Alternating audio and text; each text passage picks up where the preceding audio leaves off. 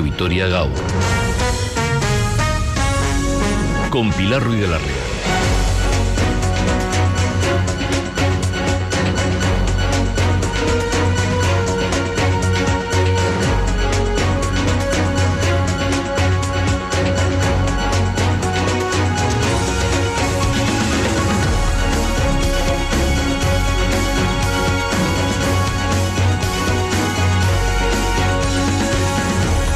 Egunon Gasteiz, Egunon Araba. Comienza Radio Vitoria Gaur, comienza el eh, magazine y en unos días eh, llega el verano. Empezamos a preocuparnos por el aspecto de nuestra piel, pálida, poco luminosa. Hay que ponerse morena o morena cuando antes, porque además desde hace décadas el moreno se asocia a belleza y también se asocia a buena salud.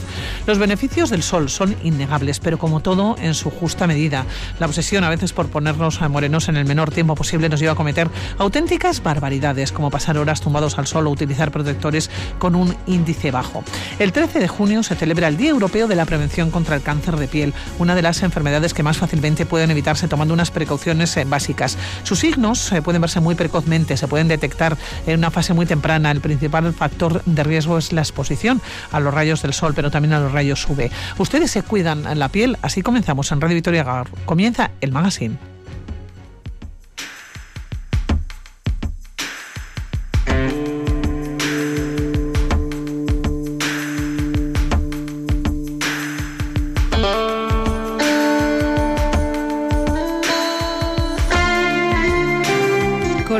Las altas temperaturas, días de sol, estamos más expuestos al sol. Las radiaciones solares nos acompañan en todas las épocas del año, pero es ahora cuando comenzamos a ir a las playas, a las piscinas, pasamos más tiempo en terrazas. ¿Qué hacemos para protegernos? ¿Nos preocupa esto del sol? Sí, claro, es un tema que preocupa, todo lo que sea cáncer, lógicamente. Hombre, a mí me preocupa, eh, mira, yo tengo lo de la alergia y no anda conmigo. Sin más, sí, pues hay que protegerse para tomar el sol para no tener cáncer de piel, sin más. Yo creo que la gente no es consciente del todo del problema que puede acarrear no protegerse. Yo la piel no, yo particularmente pues, he tenido insolaciones porque me, no me cuidan. Sí, bueno, en verano es cuando me echo la protección, la verdad en, en invierno no. Protección en la cara, bueno, en las zonas más sensibles, siempre, siempre playa y montaña, siempre. Pues no me cuido mucho, estoy en huertas y esto y tal, bueno, me doy protección, pero bueno, tampoco. Pues sí, la verdad es que sí, protección 50. Al final la gente cree que por no echarse crema se va a poner más moreno y tampoco es verdad. O sea, te puedes proteger la piel y además tener un color bonito. En unos días llega el verano y empezamos a preocuparnos por el aspecto de nuestra piel, pálida y poco luminosa en muchos casos. Además, cada vez a más personas les preocupa su color porque desde hace décadas el moreno se asocia a belleza y a buena salud. Los beneficios del sol son innegables, pero como todo en su justa medida. La obsesión por ponernos morenos, morenas en el menor tiempo posible nos lleva a cometer auténticas barbaridades, como pasar horas tomadas al sol, utilizar protectores con un índice muy bajo para adquirir moreno lo antes posible. Nuestra piel paga las consecuencias consecuencias. ¿Cuáles son esos hábitos saludables para disminuir la aparición de carcinomas cutáneos? ¿Está aumentando el cáncer de piel? ¿Cuándo debemos acudir a las revisiones? Tenemos toda la información, pero todavía se cometen demasiados excesos. Marisa Martínez es directora del Centro de Información del Medicamento del Colegio Oficial de Farmacéuticos de Álava. Seguimos haciendo hincapié en la prevención y sobre todo en, los chavales jóvenes, es decir, en niños y en jóvenes. Esas quemaduras solares de, de los niños, de los jóvenes, son las que luego dan problemas. Entonces, eh, era y sigue siendo nuestra población diana. En el tema de los niños sí que han cambiado los hábitos, es decir, ahora no es común ver a niños pequeños, a bebés al sol, no, es muy raro por suerte, ¿no? Los niños, mmm, bueno, un poco más mayorcitos, pero hasta los 10 años normalmente las madres están encima, se ocupan de protegerles cuando van a la piscina, a la playa. Pero ¿qué pasa con los chavales entre 10 y 20 años? Pues que ya tienen autonomía, pues que van a, están con sus amigos en la piscina, pero no tienen todavía la cabeza de un adulto para decir me tengo que proteger. Y, y bueno, no solamente cuando están en la piscina, cuando van a jugar al fútbol también les está dando el sol. Entonces ahí es donde tenemos que hacer hincapié en que el sol está ahí arriba y te puede quemar y las quemaduras a esta edad son las que luego dan problemas. En este Día Europeo de la Prevención del Cáncer de Piel no podemos olvidar que las quemaduras solares durante la infancia se relacionan con un aumento estadístico de melanoma en la edad adulta. El melanoma representa menos del 7% de los cánceres de piel, pero es responsable del 65% de las muertes por cáncer cutáneo. Un diagnóstico y tratamiento precoz de este tipo de cáncer permiten la existencia de una tasa de supervivencia superior al 90% de los casos. ¿A qué horas se debe evitar la exposición al sol? ¿Lo sabemos? ¿Qué tipo de protección debemos usar? Hay edades en las que el sol ni por asomo debe estar en nuestra vida. ¿Están detectando los profesionales carencias de vitamina D cada vez más? ¿Somos conscientes de los peligros del sol? Se lo contamos en esta mañana de lunes aquí en Radio Vitoria Gaur.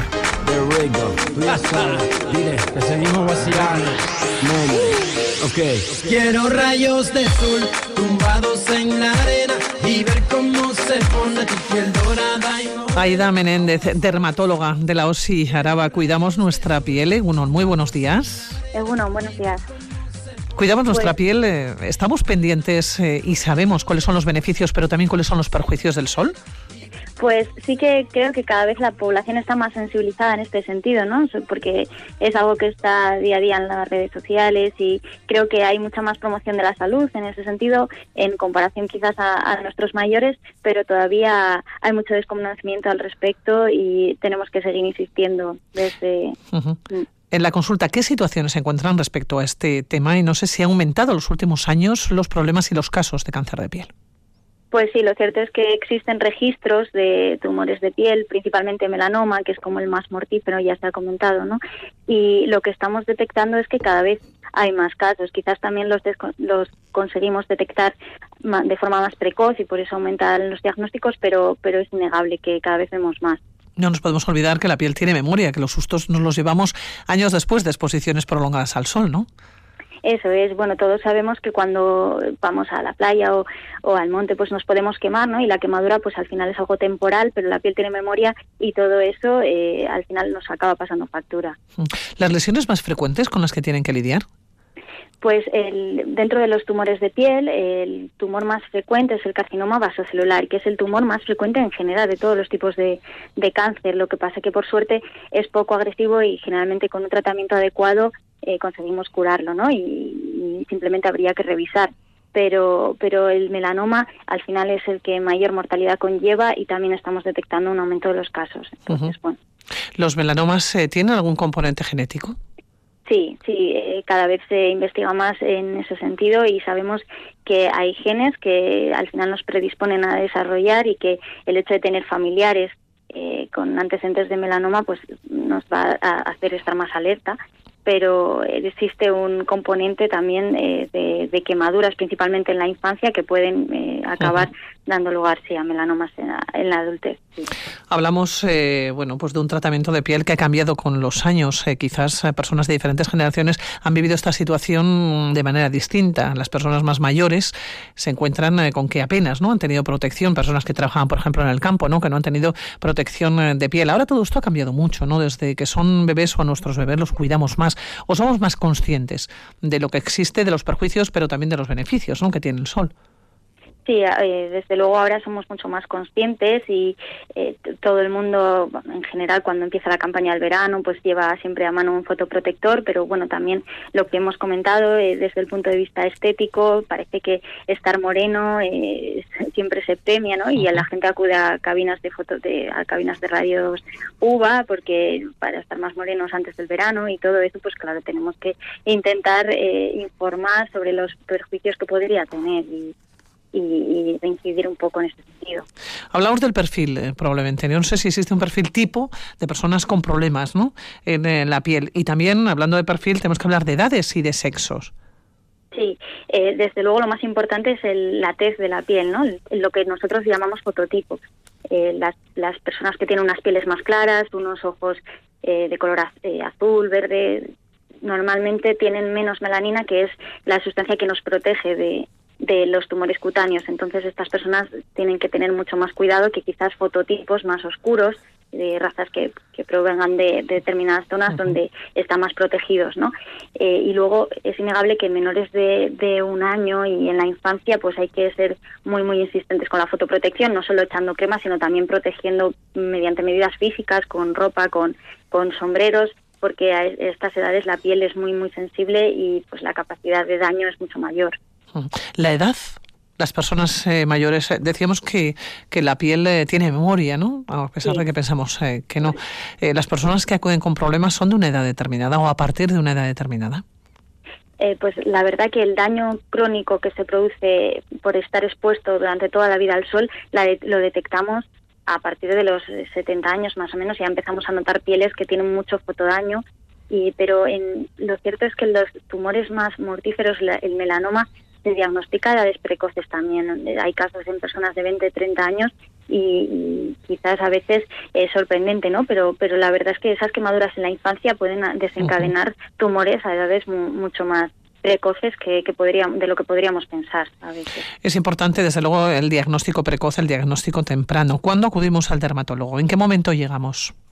Bueno, normalmente nosotros siempre aconsejamos una autovigilancia eh, porque es imposible revisar a todas las personas que tengan lunares o todas las personas que tengan manchas en la piel, pero sí que es cierto que cuando nosotros detectemos una mancha, un lunar eh, que ha cambiado, que tenga características atípicas con respecto al resto de lesiones que tenemos en la piel, nos tenemos que alarmar y tenemos que solicitar al menos una revisión por el médico de cabecera, ¿no? que luego él decidirá si, si es susceptible de ser visto por nosotros.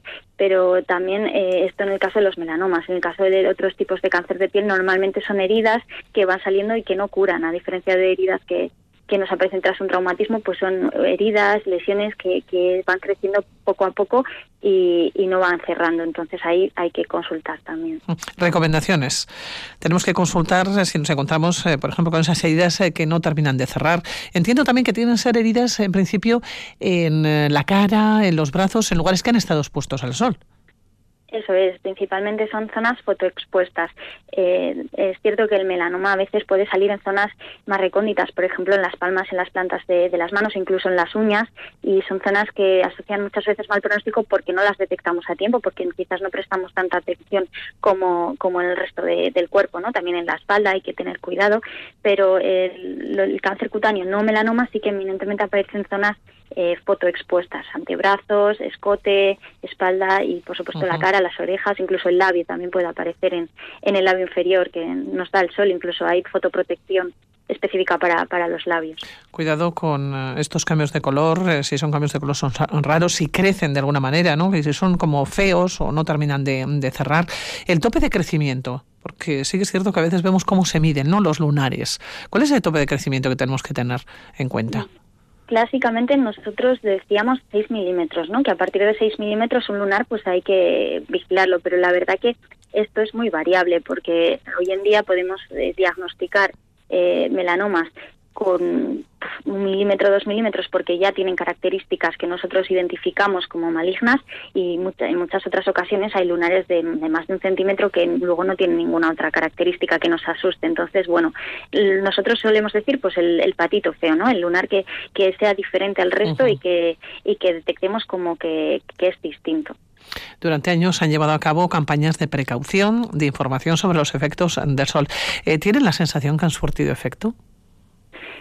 Yo mi percepción es que sí, ¿no? Yo creo que en general la población sí que está más sensibilizada, pero aún así siguen escapándose gente que realiza pues verdaderas atrocidades en el sentido pues que se queda en la playa ocho horas ahí eh, al sol sin sombrilla.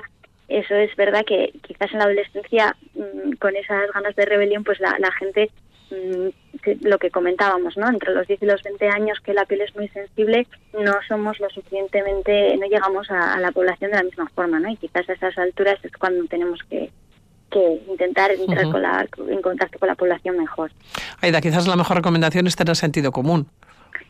Sí, sí, desde luego, porque al final lo que nosotros intentamos transmitir siempre es algo bastante sensato, ¿no? Pues evitar eh, estar expuestos al sol entre las horas de, mayor radiación, entre las 12 y las 4 de la tarde, intentar eh, llevar siempre eh, sombrero, gorro, sobre todo cuando ya nuestro cuero cabelludo empieza a ser escaso, ¿no? Y, luego, pues, medidas como la fotoprotección, que, es algo que tiene que estar siempre acompañándonos, y pues también determinadas ropa, ropas que pues tengan una densidad, un tramaje mayor, por ejemplo de algodón, que también evita que penetren los rayos del sol. Aida, yo le preguntaba hace unos minutos cómo es en la consulta, ¿no? qué situaciones se encuentran y si ha aumentado ¿no? los últimos años ¿no? los casos de cáncer de piel. Si tuviera que poner, no sé si un, porcentaje, ¿eh? por decir, eh, porque los números son muy complicados, son muy, muy difíciles, son diferentes y además suelen ser muy fríos. ¿no? Pero un porcentaje de aumento respecto a los eh, cánceres de piel, eh, ¿Cuál pues, sería en los últimos tiempos? Nosotros eh, hace poco realizamos un registro en, Álava dentro de los diagnósticos de melanoma para compararlos con el resto de los registros europeos y españoles y lo cierto es que si bien en, España normalmente veíamos unas cifras menores al resto de Europa, aquí en Álava se, se, detectó en ese, en ese estudio una, un mayor, una mayor incidencia de unos 18 eh, casos por 100.000 habitantes, ¿no? Pues eh, teniendo en cuenta la población de, de, Álava, pues serían en torno a unos 50 casos al, al año, ¿no? Que es, que es bastante. Y de esos 50 casos, en torno a unas 7 muertes al, al año, que, bueno, ya son cifras bastante importantes. Sí, claro, Aida. ¿Y alguna vez han preguntado a qué se debe? Eh, bueno, normalmente, pues como hemos dicho, hay una, un componente genético que ahí no podemos eh, prevenir de ninguna forma, eso es lo que hemos heredado, pero el factor prevenible más importante al final es la exposición solar y las pieles eh, con más lo que hemos dicho, ¿no? Más claras, que tienen un riesgo de daño mayor, pues tienen que ser más eh, insistentes en, la prevención. Bueno, pues Aida Menéndez, dermatóloga de los y Araba, que muchísimas gracias por atender la llamada de Radio Vitoria. Le dejamos que siga trabajando. Vale, gracias. A gracias, muy buenos días. Lo mismo, agur, agur. Y nos acercamos ahora a la Asociación contra el Cáncer aquí en Álava para charlar con Necari Díaz. Ella es técnica de prevención y promoción de la salud. Necari, ¿cómo estás? Según buenos días. No, buenos días, Pilar. Bueno, pues vamos a hablar de los casos, ¿no? Nos decía eh, la dermatóloga, nos decía Aida Menéndez, cómo, cómo han aumentado ¿no? en los últimos tiempos. ¿Cuáles son los datos que manejan dentro de la propia asociación aquí en Álava, no? Pues mira, según los datos del observatorio AICC, son unos datos muy parecidos a los que ha, dado Aida. Eh, barajamos más o menos unos 42 casos de melanoma en, que ha habido en 2021 en Álava y de no melanoma unos 170 casos en, en 2021 con unas cifras de mortalidad parecidas, 10 muertes eh, más o menos en 2021 de melanoma y unas 6 muertes al año en, en no melanoma, algo algo similar a lo que a lo que ha dado. Es un tipo de cáncer, si lo mencionábamos, no peculiar. Su efecto sale años después a la exposición. Es más, el 80% del daño ¿no? Eh, solar que sufre nuestra piel se produce antes de los 18 años. No somos conscientes y probablemente ahora habrá mucha chavalería menor de 18 años que no nos está escuchando, ¿no? Pero, pero realmente estos son eh, programas y son recomendaciones que van dirigidos fundamentalmente a ellos, ¿no? Antes de los 20 años, eh, si has tenido una serie de quemaduras, aumentan los riesgos. Sin duda, nosotros siempre que, que hacemos hacemos muchas acciones, eh, sobre todo con infancia y con adolescencia, porque entendemos, sobre todo adolescencia, es cuando ya dejan de estar no de la mano de papá y mamá que están todo el día échate crema, eh, van empiezan a ir solos a la piscina o cualquier actividad que hagan en, la vida diaria y tienen que ser responsables ellos de, ponerse los fotoprotectores eh, y todas aquellas otras medidas de prevención que puedan ser útiles. Y siempre hay un dato que me gusta darles que se quedan como muy impactados y es cinco quemaduras solares antes de los 20 años eh, multiplican exponencialmente ¿no? Eh, la posibilidad de sufrir un cáncer de piel eh, a los 20, a los 30 años. ¿no? Y siempre se quedan como muy impactados y, me gusta decírselo porque yo creo que, que mm, se, lo, se, le, se, se le quedan en la memoria ¿no? y que luego cuando vayan a, hacer sus prácticas solares que sean mucho más adecuadas. Claro, pero ¿cuánta gente de esta edad es consciente en ese momento y también cuántas personas de esa edad se acercan, por ejemplo, a la, a la asociación? Porque lo están sufriendo, ¿no? Nos da la impresión que siempre lo, relacionamos con personas más mayores, pero es que va dirigido fundamentalmente a la gente joven. Claro, porque, pero por eso, porque al final como el, eh, cáncer, de, o sea, la piel tiene memoria, ¿no? Entonces, como eh, sí que es verdad que sufrimos una quemadura en la, adolescencia, se nos pone rojo, nos duele, pero luego se nos cura, no vemos ese impacto que puede tener, ¿no? A lo largo de, los años. Entonces, cuando realmente aparece el, daño real es, a los 20, a los 30 años, ¿no? Entonces, cuando somos jóvenes realmente pues todavía no, no nos damos cuenta, ¿no? del daño que puede sufrir nuestra piel eh, a la larga. ¿Se acercan muchos jóvenes a la asociación? Eh, no, no muchos, la verdad. Es más que vamos nosotros eh, a ellos, sobre todo en cuanto a prevención, ¿eh? eh me refiero.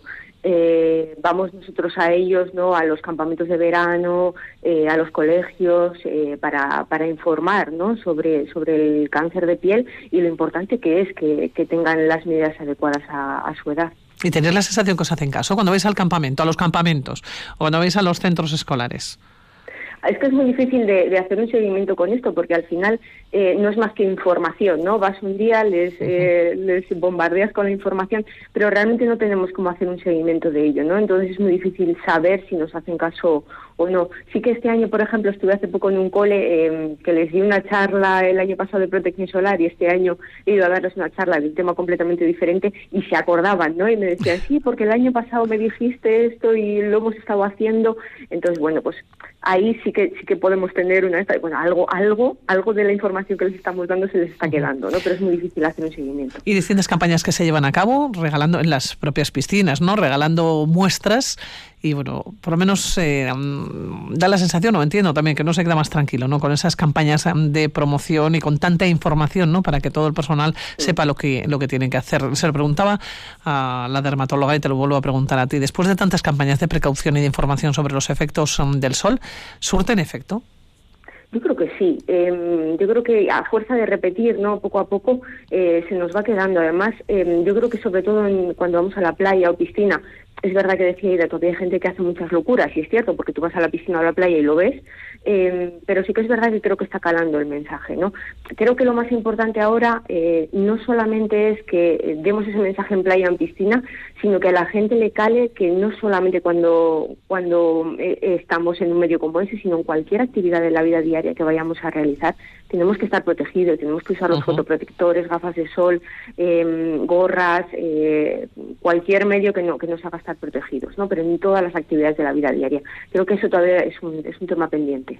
Es un tema pendiente, tenemos que seguir trabajando, no nos olvidemos, porque también, por otro lado, el sol es beneficioso, tenemos que tomar el sol, es fundamental también para, para, nuestro, para nuestro cuerpo, para nuestra piel y para sentirnos eh, bien con nosotros mismos, ¿no?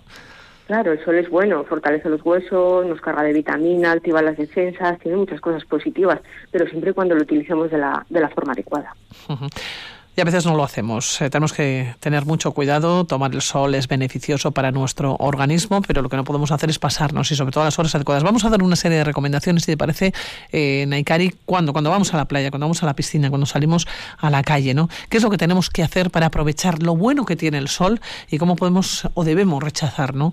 Eh, lo malo. ¿Cuáles serían los consejos que debemos seguir para prevenir, además? Bueno, pues sobre todo utilizar bien los fotoprotectores. Elegir un fotoprotector, que eso en farmacias nos van a ayudar mucho, que sea adecuado a nuestra piel, aunque ya te adelanto que prácticamente todos vamos a necesitar una protección 50. Em, utilizarla en la cantidad adecuada, también muy importante, porque muchas veces eh, nos echamos muy poquita cantidad de crema solar y que nos creemos que con eso estamos protegidos. No, cantidad adecuada que cubra todas las zonas de, del cuerpo que estén expuestas.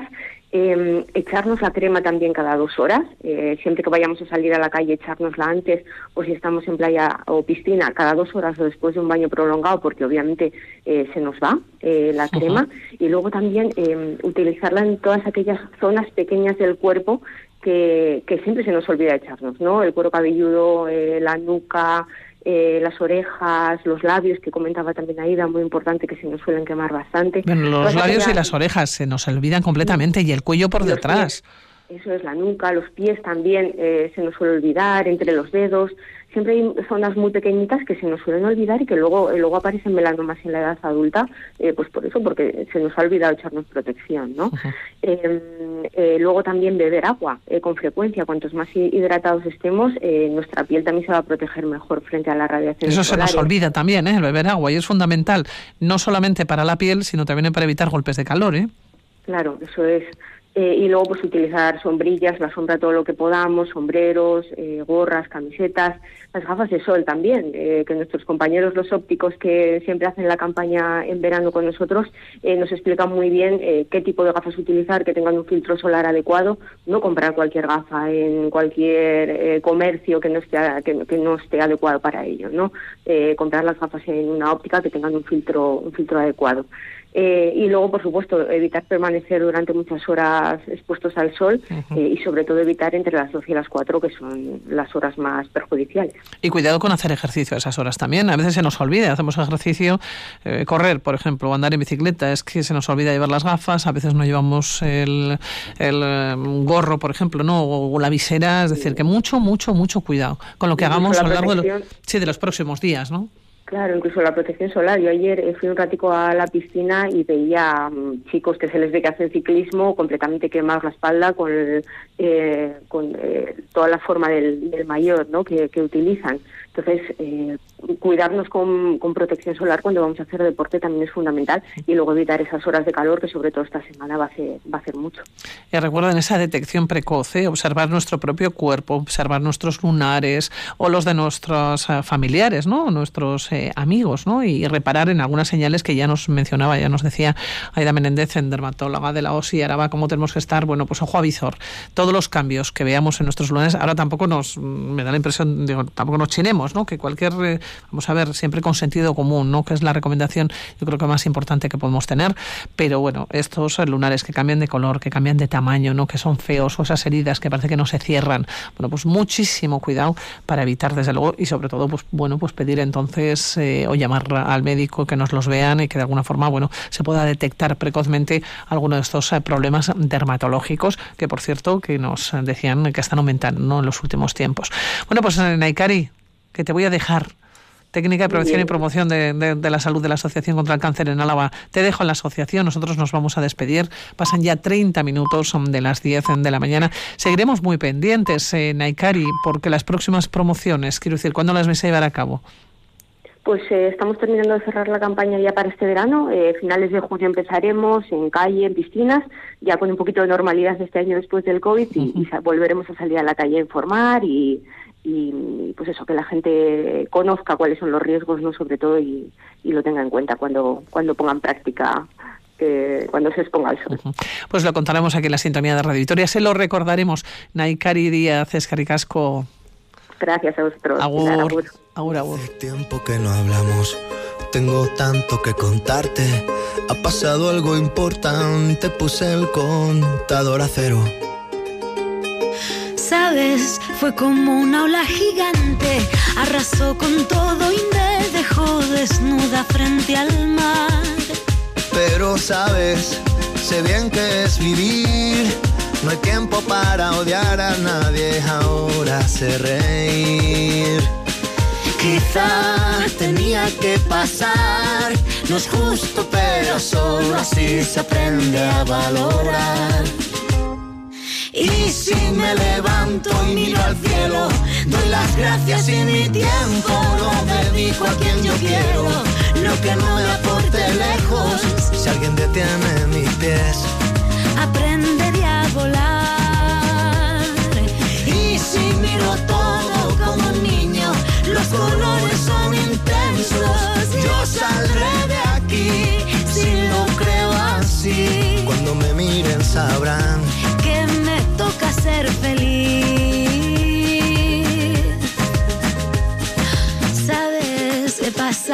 mucho miedo. Este bicho es un abismo. Se me cansa el cuerpo, se me parte el alma y a llorar. Pero sabes, he aprendido tanto, tanto. Esta vida me ofreció una nueva oportunidad. Y ahora sabes, sé bien que es vivir. No hay tiempo para odiar a nadie, ahora sé reír. Quizá tenía que pasar. No es justo, pero solo así se aprende a valorar. Y si me levanto y miro al cielo, doy las gracias y mi tiempo lo dedico a quien yo quiero.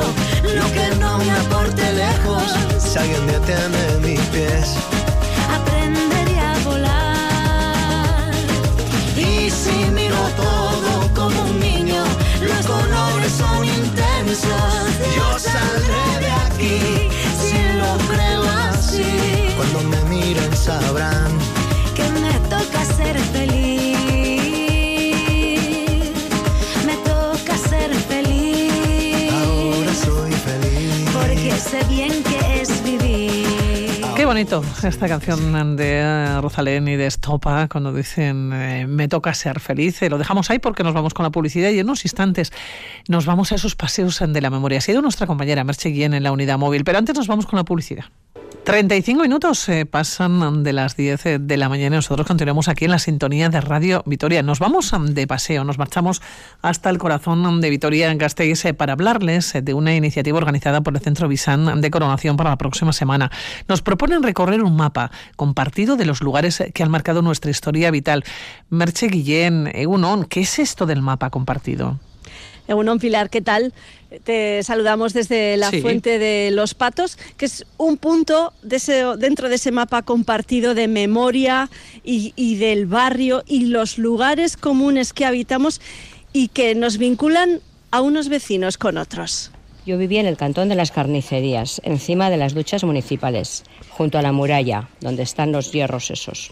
En la correría, que hoy es el centro de salud, estaba la policía armada, los grises de antes, y nos dejaban pues comprar carbón de antracita, porque vivíamos enfrente, y en su economato que estaba justo dentro del seminario viejo. También podíamos comprar algo de comida, tampoco mucho porque las circunstancias no, no eran buenas. Bueno, yo en mis tiempos de juventud, de soltería, de novios, solíamos venir a- aquí a merendar que era, se llamaba el botero y era un señor mayor, cojo, pues de toda la vida, no sé de qué pueblo era, y vendía el vino directamente de- del pellejo de, del pellejo de vino que se decía, pero yo pensaba que era de cerdo.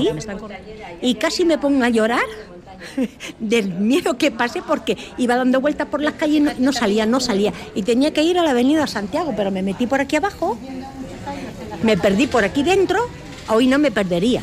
Pero recién venida aquí, me lo pasé criminal, ¿eh? Las fiestas de, la ca- de cada vecindad, yo hablo de la calle Correría, que es donde teníamos un taller, eh, se celebraban por tramos. O sea, cada tramo tenía una, una virgen.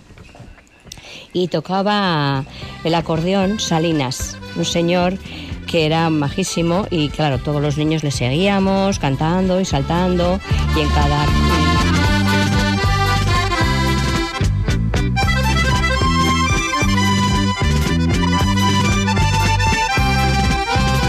Estas voces, Pilar, que acabamos de escuchar eh, son de algunas de las participantes de la última edición de estos paseos de la memoria organizados por Visa en Coronación. La última edición que, que fue en 2019 y que se retoma ahora en este verano en 2022 y que tiene un objetivo mm, muy interesante, es hacer que los lugares nos hagan hablar ¿no? y, nos, y nos evoquen pues momentos vividos ¿no? en esos lugares. Estamos con, con el ideador de estos paseos, él es David Busto, periodista y bueno, y cronista de, de la ciudad que lleva ya unos cuantos años recopilando esas voces en diferentes talleres. Enseguida lo, lo abordaremos. Oye, pero qué bonito, primero, ¿eh? Qué, qué Sí, bonito lo sí, del sí. mapa compartido, porque habrá muchas personas que ahora mismo nos estén escuchando que igual no han participado, no se habían enterado, pero con los recuerdos eh, que nos acabas de, de facilitar, bueno, se, han tenido que, que retroceder en el tiempo unos cuantos años. ¿eh? Hombre, Qué muchísimo. bonito. Claro, esto es, esto es simplemente un, un pequeño detalle, porque David durante estos paseos lo que hace es precisamente recopilar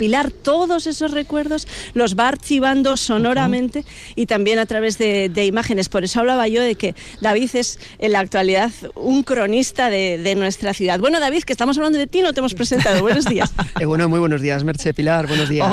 Bueno, eh, cuéntanos estos paseos de la memoria, lo que decíamos, ¿no? Quieres que, que los lugares nos hagan hablar, ¿no? De alguna manera. Sí, bueno, ya eh, llevamos un tiempo también. A mí siempre me ha interesado mucho escuchar viejas historias. De hecho, cuando estudié periodismo lo que me gustaba era escuchar historias, ¿no? Y es una manera de hacer aflorar esos relatos, esas narrativas, que puedes trabajar con un dispositivo como puede ser las fotografías, que hacemos en algún otro taller en, la red Visan. Pero en este caso, siendo verano y como que apetece salir a la calle, siempre que no nos apriete demasiado el calor, pues lo que nos proponemos es eso, hacer unos recorridos eh, de itinerario libre, abierto, en función del itinerario personal de las personas que han vivido en Vitoria y que se inscriben en el curso. Entonces, eh, hacemos una reunión inicial donde decimos, bueno, ¿dónde habéis vivido? ¿Dónde habéis hecho la vida? ¿no? El uno en el Pilar, el otro en Zaramaga. Eh, o aquí en la calle Correría, ahora estamos en la Fuente de los Patos, que estaba llena de vocaciones para Cristina Corujo, hija de los bomberos Corujo, la gente de Vitoria VTV de toda la vida, pues recordará un poco la historia de los Corujo a lo mejor. Y bueno, ya contaba que venía aquí a esta misma fuente de los Fatos porque el agua estaba captada directamente, decía, del Gorbea y era el agua más eh, bueno, cristalina que se podía conseguir y venía con su cubito de zinc a, a, llevar agua a casa, porque curiosamente vivían encima de la casa de las duchas, cantón de las carnicerías, pero a veces les faltaba el suministro de agua porque parece que les, les faltaba presión. Había demasiada ducha en ese momento en activo, ¿no? Eh, claro, en estos paseos son los propios protagonistas, las mismas personas, vecinos y vecinas de Vitoria-Gasteiz, los que van eh, contando, ¿no? En los diferentes lugares en los que paráis sus propias vivencias, que probablemente sean compartidas con otros tantos, ¿no? Sí, efectivamente. Bueno, lo más gozoso que hay en eso es encontrar eh, conocidos comunes, eh, espacios o comercios en los que hemos frecuentado. Bueno, el conocido estanco de la Marrana, que yo lo, recono- lo, lo- lo sabía porque mi madre siempre decía que mi habitación estaba como el Como el estanco, de la Marrana. Claro, claro, eso lo, lo hemos oído todos, Todos. pero yo hasta hace bien poco no sabía que realmente existió este sitio y estaba dónde, David. Bueno, estaba ahí donde la, eh, vamos a ver, Siervas de Jesús, en esa plazoleta, ahora fíjate que se me va el, el nombre pegando ya casi a, a cercas bajas con... ¿eh? Allí, allí estaba, creo que está Regalos Elizabeth, no sé, creo que por allí me indicaban que estaba. O sea, yo también puedo cometer error porque hablo de oídas, esto quería marcarlo también, ¿eh? Yo escucho mucho y ahora al recordar lo que ellas han contado, me apena un poco no poder tener aquí a Cris o o a Esther o a, o a Julita, porque, bueno, que los, nuestros mayores son muy activos, al menos los que yo me manejo, y cuesta pillarles, tienen una agenda muy ocupada. Estaban ocupadas, pero seguramente que las personas que nos estén escuchando, seguramente que estén también eh, realizando sus, sus propios recuerdos. En definitiva, este taller, Paseos de la Memoria, así es como se llama, que se organiza en Visa en Coronación, eh, dirigido a mayores de, de 60 años, que se va a desarrollar la semana que viene y la siguiente, en cuatro jornadas, ¿no, David? Sí, creo que recordar que es 21, 23 y luego eso es 28 y 30 de, de junio, son cuatro encuentros, un taller cortito porque más vale quedarse con ganas que resultar pesado. Yo creo que lo vamos a pasar bien. Sí. Y eh, todo eso tú lo vas a, a, eh, a recopilar, ¿no? En, en formato audio. Sí, hace tiempo que voy con la grabadora, pues un poquito un trabajo eh, en lo técnico parecido al, vuestro. Ahora estamos peleando con, aquí hay como una rotaflex sonando de fondo, ¿verdad? Y el, casco viejo aquella vez que vinimos a gra- grabar también por aquí resultaba difícil porque te entraba, es muy ruidoso, de repente había... eh, no sé, eh, muchas obras eh, que te, te asedian un poco por un lado por otro y cuando encuentras un entorno sonoro silencioso donde se puede escuchar estos testimonios bien, la verdad que es una gozada. Sí. Bueno, decíamos al comienzo que David, eh, aparte de este trabajo, este taller de paseos de la, de la memoria, también realiza desde hace ya unas cuantas ediciones un taller anual que tiene relación también con la memoria mm, de, de nuestro entorno y de los vecinos y vecinas que habitan la, la ciudad, pero en este caso relacionada con fotografías, ¿no? El taller se llama Una historia detrás de cada foto, ¿no? Sí, efectivamente. Bueno, eso es un taller anual eh, que nos reunimos a cubierto, porque en Vitoria llueve mucho, eh, y, o llovía, eh, no sabemos. Y sí, bueno, la- el pretexto en ese caso, un poco para recordar, es eh, hacer un, un pequeño, una pequeña colección de fotografías importantes en nuestras vidas. El factor común tiene que ser un poco la emoción, que te hacen hablar, que te eh, invitan a compartir una historia. Se genera un espacio de escucha mutua muy rico, muy bonito, también muy íntimo a veces, donde uno cuenta, no hay un interrogatorio, esto a la gente le preocupa, ¿qué voy a contar? Bueno, pues y si te quedas en blanco tampoco pasa nada, o si te en un momento dado te emociona recordando una persona, una abuela o un abuelo alguien que sale en esa fotografía, tampoco sucede nada, ¿no? Pero es tirar del ovillo de la memoria, de una puntita del ovillo y bueno, es, es increíble lo que va saliendo de ahí. Y luego eso, es verdad que yo lo enfoco también, además de un proyecto de puertas adentro, es decir, que es gratificante ya por el solo hecho de encontrarnos, pero lo veo como un proyecto también intergeneracional y de futuro, acumulativo, humilde, pequeñito, donde vamos, pues ahora mismo hemos recogido unos más de 300 testimonios, calculo, y fotografías en un archivo digital, que a futuro lo que espero es que pueda pueda tener ese enfoque de archivo de ciudad. Es decir, actualmente los archivos hemos pensado que eran documentos y fotografías, pero ¿por qué no pueden ser también testimonios orales que completen lo que las fotografías ya nos están diciendo? La memoria oral es importantísima para, para una sociedad, ¿no? Nos aporta, fíjate, muchísima, muchísima riqueza y hay que mantenerla. Sí, sí, yo creo que tienen un latido y nos hace vibrar, ¿no? Y luego hacemos a final de curso eh, un pequeño documental cada curso donde convocamos a las familias, convocamos a la gente, eh, traed a vuestros amigos y está abierto también al resto de usuarios de los Bizan y a personas que no son usuarios, gente joven. Y la idea es eso, que, a ver, no se entiende tampoco este esquema sin Internet, que ha provocado también un nuevo modelo de conocimiento. Pensemos en esas etiquetas, es decir, que estas fotografías en un momento dado podemos etiquetar temáticas ¿eh? y en una fotografía que aparece un señor eh, asando chuletas, a mí me ha pasado se acaba hablando de niños robados por ejemplo, ¿no? O se acaba hablando de- de- del 3 de marzo, o se acaba hablando de, de- del mundo del trabajo, eh, muchísimas cosas que se entremezclan porque... Entonces, de esa manera, eh, en algún tipo de soporte web, conseguir que, esos, que ese archivo, que puede ser muy árido de acceder, cada uno haga la búsqueda que le interese. Oye, quiero saber qué dice el archivo sobre la matanza del cerdo. Y te salen seis fotos sobre la relacionadas con la matanza del cerdo, ¿no? Es, bueno, un poco esa es la idea que, que tenemos. Interesante, un proyecto a, a medio plazo, podríamos decir. Sí, eso es. De momento, poquito a poco, eh, arropándolo con mucho cariño, como hacemos todo, yo creo, mi experiencia en, lo- en la red de Visan de centros de mayores, pues es fabulosa. Eh, Trabajamos en general todo el mundo con muchísimo cariño y mimo.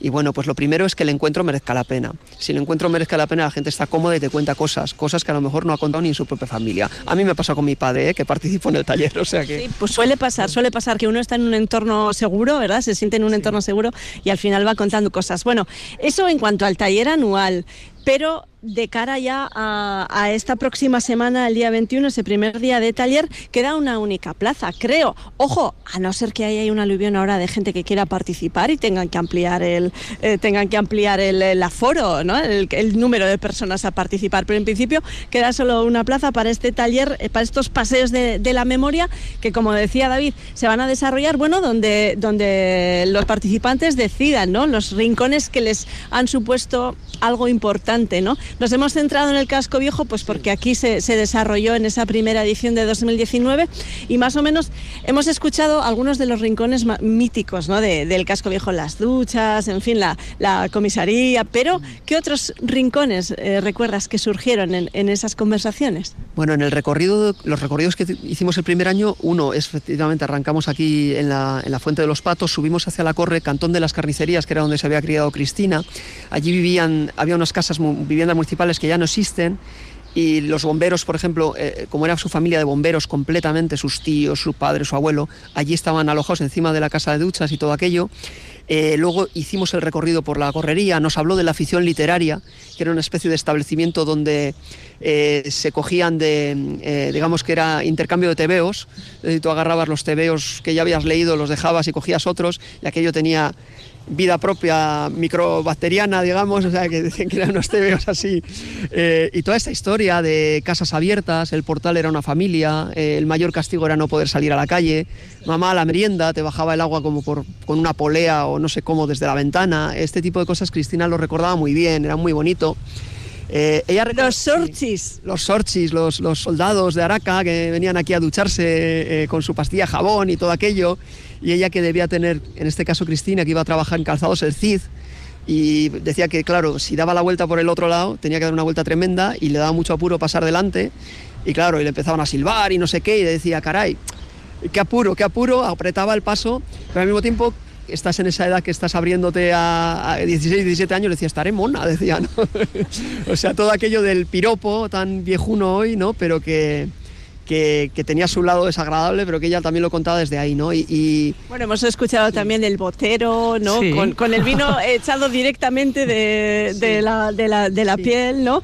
Y me estoy acordando de, de que, bueno, los bomberos eran empleados porque ganaban muy poquito, eh, solían ir a hacer noche en la, la Cuesta San Vicente, dice que su padre agarraba el colchón, lo llevaba al doblado cada noche que le tocaba hacer turno, y que luego tenían una tienda de maletas en la correría, porque tenían que ganarse la vida con otro oficio. Entonces ahí estaban haciendo maletas. Bueno, yo he visto maletas que hacía este hombre y maletines y tal, era una virguería.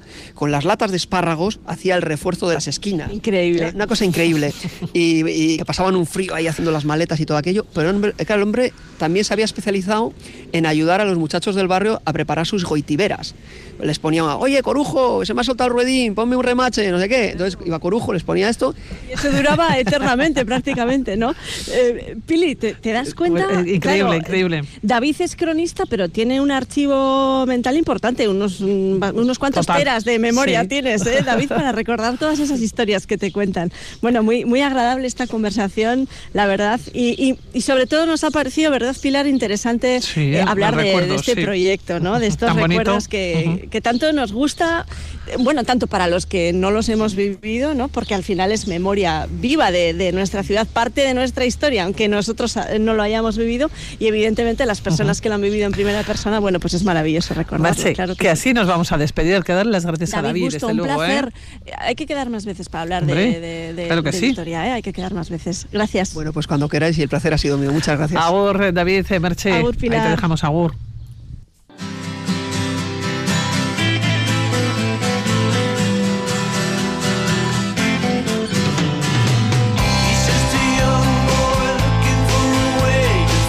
Nos vamos acercando a las 11 de la mañana y seguramente que ustedes ya saben que la Dirección General de Tráfico va a crear un carné para los menores a partir de los 16 años en la nueva Estrategia de Seguridad Vial 2030, Alejandra. ¿Qué cambios va a haber, Pilar? ¿Qué tal? La de nuevo es lo que nos preguntamos. Bueno, pues se va a otorgar para vehículos eléctricos con velocidad máxima de 90 kilómetros hora y peso de hasta 400 kilogramos. Esa es la novedad.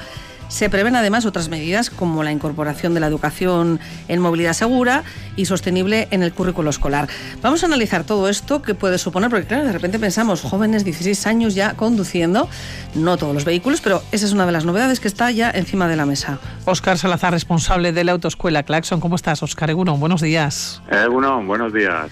¿Qué Óscar, tal? ¿cómo valoras esta medida? El hecho de que los menores a partir de los 16 años, desde tu experiencia profesional, tantos años eh, en una autoescuela, mm, que puedan tener ese permiso de conducir B1.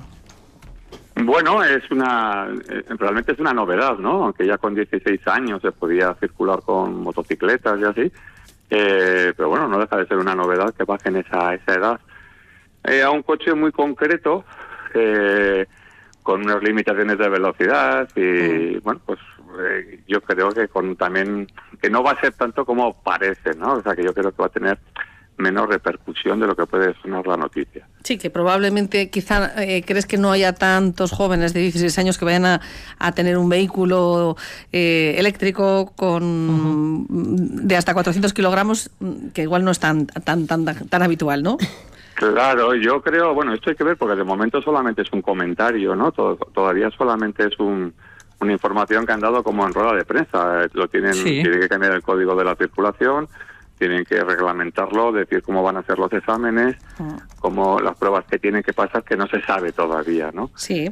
Pero yo sí que creo que va a tener poco recorrido, creo, eh, por lo menos en, en provincias como Álava, porque, bueno, pues los coches eléctricos valen un dinero.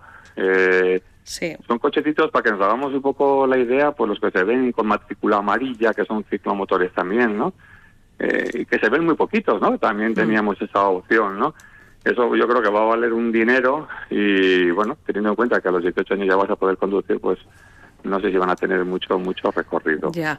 Tengo Eh, mis dudas. Bueno, veremos a ver, sí, pero no, no parece que vaya a ser algo generalizado. Eh, Eso es.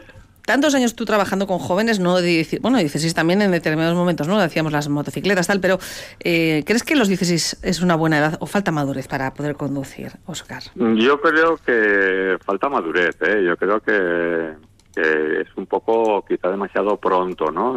Eh, pero bueno, el, el enfoque que le habían dado, sí que le habían dado un enfoque más para la, para la gente rural. Sí, de las la zonas gente- rurales, ¿verdad? Ujú. Sí, esa es la información que salía, ¿no? El Sí, comentario del propio ministro hizo ese comentario, ¿no? Mm. Hay que tener en cuenta que las zonas rurales de, de, pues, de Extremadura, de Andalucía, de otras comunidades, es muy distinta a la de Álava, ¿no? Que, que estamos muy cerquita de la capital y, y no hay un gran cantidad de, de gente, ¿no? Mm. Eh, madurez también depende de la persona, Claro. lógicamente. No se puede generalizar, obviamente, pero bueno, es, es- es- difícil, sí, es difícil. Lo sí. que sí que es cierto que, bueno, también dijo el otro día el ministro Grande Marlasca que este permiso ya está en aplicación en países como Francia, con buenos resultados, señaló. Y eh, hablando de esta estrategia de seguridad vial 2030, se prevén otras medidas de actuación para reducir en un 50% el número de personas fallecidas y heridas graves en siniestros viales respecto a las cifras de 2019. Estas medidas, Oscar, siempre son bienvenidas, ¿no? Pues todo lo que sea ganar en seguridad es, es bienvenido, ¿no? Y todo lo que todo lo que pueda ahorrar accidentes, vidas humanas, pues Mm, todo, claro. todo nunca puede ser malo, ¿no? Eso está Siempre es bienvenido. claro. Eh, ¿Qué te parece también el asunto de que es la movilidad va a llegar a- al currículo escolar, va a llegar a las aulas, se van a actualizar también los test psicofísicos, pero vamos por partes.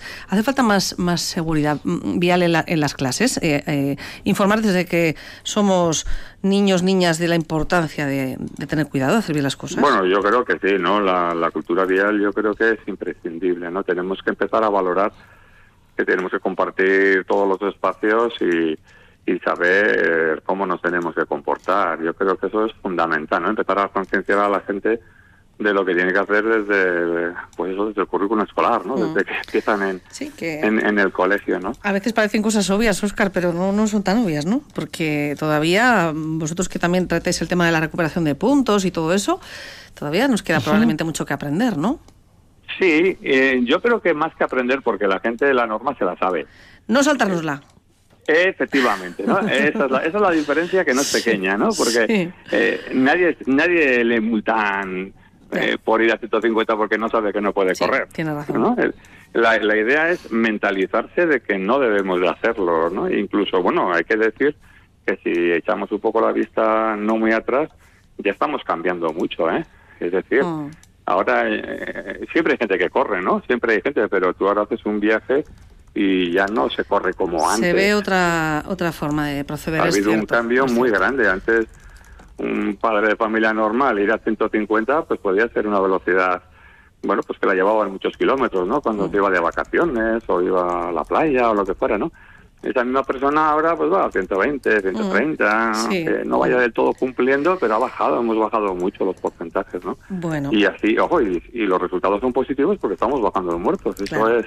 Sí, que es que no podemos olvidar que ya no es eh, que esto no es una cuestión baladí, ¿no? que son vidas humanas las propias y las y las de las personas con las que nos cruzamos. Tenemos que ser todos súper responsables, que vamos a decir, ¿no? Del consumo de alcohol al volante y todo lo demás. Obvio, obvio que no se puede. Eh, también se habla del uso obligatorio del airbag para las pruebas de circulación de moto, test psicotécnicos, eh, psicofísicos, perdón, en los centros de reconocimiento médico de conductores que permanecen inalterados desde 2017. Oscar, ¿te parece que son cosas in- interesantes también? Bueno, pues todo lo que sea también control de reconocimientos médicos también está muy bien, ¿no? Es decir, siempre sale gente perjudicada, ¿no? Que igual pues tiene problemas para acceder a los a, a los permisos o las Ujú. autorizaciones, ¿no? Sí. Pero yo creo que también son poquita gente, ¿eh? la mayoría de la gente tampoco tiene problemas. Mm. Probablemente es adaptarnos a los nuevos tiempos, como por ejemplo con otra de las medidas, otra iniciativa que es- se habla de promover eh, los exámenes con cambio automático en los turismos, porque en la actualidad el 98% de los exámenes de conducir se realizan con vehículos de cambio manual y es cierto que cada vez hay más coches automáticos también, ¿no? Sí, pero bueno, yo creo que eso de- también lo decía Grande Marlauska en, la, en el comentario, o por lo menos lo he leído, ¿no? Que, que lo han dicho de que un- eh, si se saca, para que la gente lo sepa, te- tú- sí que se puede sacar el carnet de conducir con un, coche automático. El problema es que te limita a coches automáticos. Es decir, no puedes conducir un manual si te sacas el carnet de conducir con un automático. Ah, Claro, es decir, no es que la norma interesante. No es que no se pueda, vale, vale. Es que si te Claro. lo sacas No. de una manera tienes que conducir de esa manera, ¿no? Claro. En cambio, si me lo saco el manual, me deja el manual y automático. Oscar, que llegan las noticias, que nos tenemos que despedir. Que un placer, Vale. como siempre. Pues Cuídate. nada, pues muchas Besito. gracias y, y ya quedaremos en otro momento. Agur, Hasta agur. pronto, agur. Agur, agur, adiós.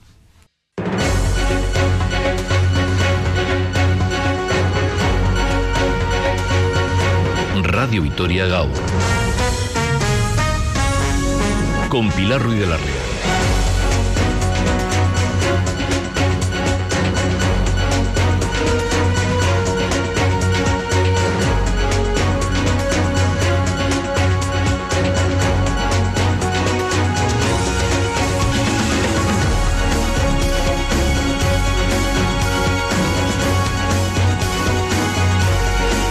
Y en esta segunda hora de Radio Vitoria Gaur, de este magazine, eh, comenzamos. Es lunes y siempre los lunes saludamos ya a Sabin Unamuno, profesor de la Escuela de Hostelería Gamarra. ¿Cómo estás, Sabin Egunon? Buenos días. Egunon. Oye, da gusto verte la cara, Sabin.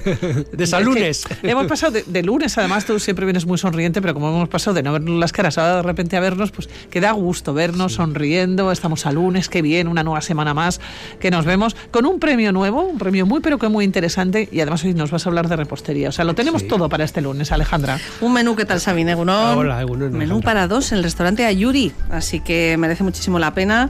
Si quieren conseguir este premio, pues es muy fácil. Solamente tienen, bueno, es que ya lo están haciendo, ya estamos recibiendo fotografías. Ahora enseguida lo comentamos y os las voy enseñando. 656-787180.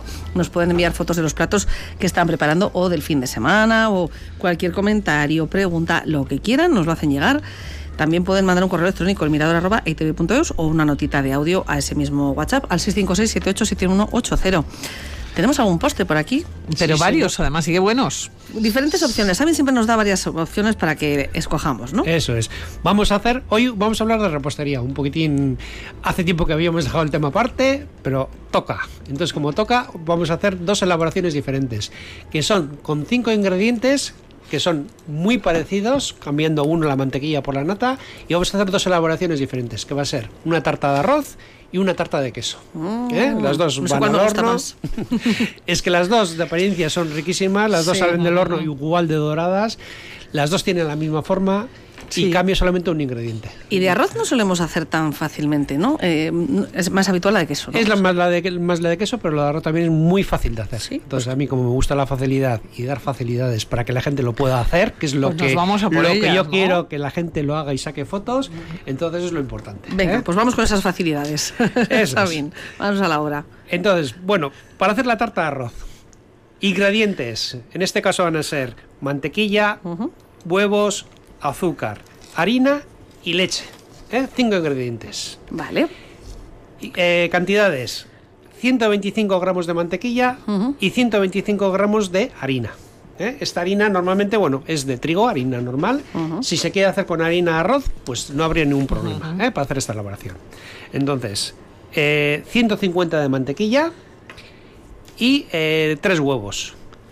Y luego, para elemento líquido, para ser medio litro de leche. Leche entera. Leche entera, sí. Leche entera que se aromatiza con peladura de limón y con canela. Se le da un hervor, se infusiona y se le tiene más o menos, pues eso, hasta que temple. Entonces, la elaboración es sencillísima. Consiste en batir la mantequilla en pomada, es decir, que esté a temperatura ambiente, se bate y se le añade el, el azúcar. Serían Ujú. 125 de mantequilla y 150 gramos de azúcar. Por otro lado, las yemas vamos a separar de las claras y vamos a montar las claras a punto de nieve. Muy bien. Lo- el primer paso que hay que hacer, montar las claras a punto de nieve. Y, y cuando estén montadas, las reservamos. Por otro lado, nos ponemos a batir la mantequilla con el azúcar. Cuando está blanqueada, le vamos a ir añadiendo las tres yemas de una en una. Y lo vamos a ir mezclando con la mantequilla. Vale. En el caso, de cuando están las tres yemas mezcladas, le vamos a añadir la harina, que Ajá. serían 125 gramos de harina. Mezclamos todo y le vamos a añadir la leche templada que ya teníamos infusionada con la canela y la peladura de limón.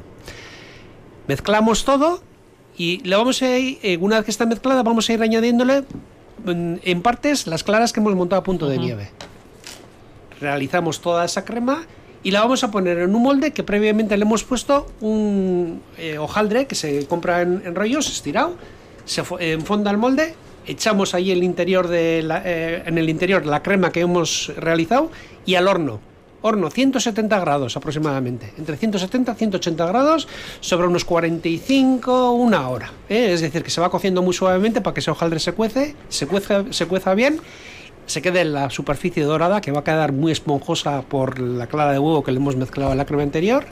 Y cuando le metemos el tenedor o la punta de la aguja o la puntilla y vemos que, está, que sale limpia, ese es el punto. Perfecto. Se ¿El molde deja- cuál es el mejor? El molde normalmente yo suelo utilizar el que es de, de fondo desmontable. Sí. Pero de, de estos que se abren, que tienen en la esquina que se abren, también podría valerse ningún problema. Claro, porque lo sacas muy bien. Eso es. Y se deja templar un poquitín antes de, de sacar del molde y ya se deja enfriar. En este caso nos va a quedar el hojaldre cocido, porque lo hemos cocido a poca temperatura, y la crema cuajada. Pues qué cosa más rica. Es una tarta muy rica muy ¿eh? y muy fácil de hacer. Sí, sí. ¿Eh? Nos lo habías prometido y así ha sido. ¿saben? esa es la primera opción. Esa es la primera opción. La segunda opción, que es- en vez- en este caso vamos a cambiar lo que es la mantequilla por eh, eh, queso, queso de untar, un queso, Sí, no digo marcas. El de untar de toda la vida. Ese que conocemos. Sí, Eso, ah, sí, sí. pero bueno, el de untar. Y le vamos a añadir, y le vamos a cambiar el medio litro de leche, en este caso, por medio litro de nata. ¿Vale? Entonces los ingredientes son los mismos. Sería medio litro de leche, o perdón, medio litro de nata, medio kilo de queso, cuatro huevos, 200 gramos de azúcar y una cucharada, eh, no rasa, sino una cucharada eh, hermosa de harina. ¿eh? Perfecto. Elaboración, lo mismo, vamos a separar las claras de las yemas. Las claras las montamos a punto de nieve. Cuando tenemos esas claras montadas, bien montadas, le añadimos las yemas y nos, nos va a quedar el huevo, o sea, lo que es el huevo bien levantado. Le añadimos el queso, que sería medio kilo de queso. Mezclamos bien con esos huevos. Le añadimos la nata. ¿eh?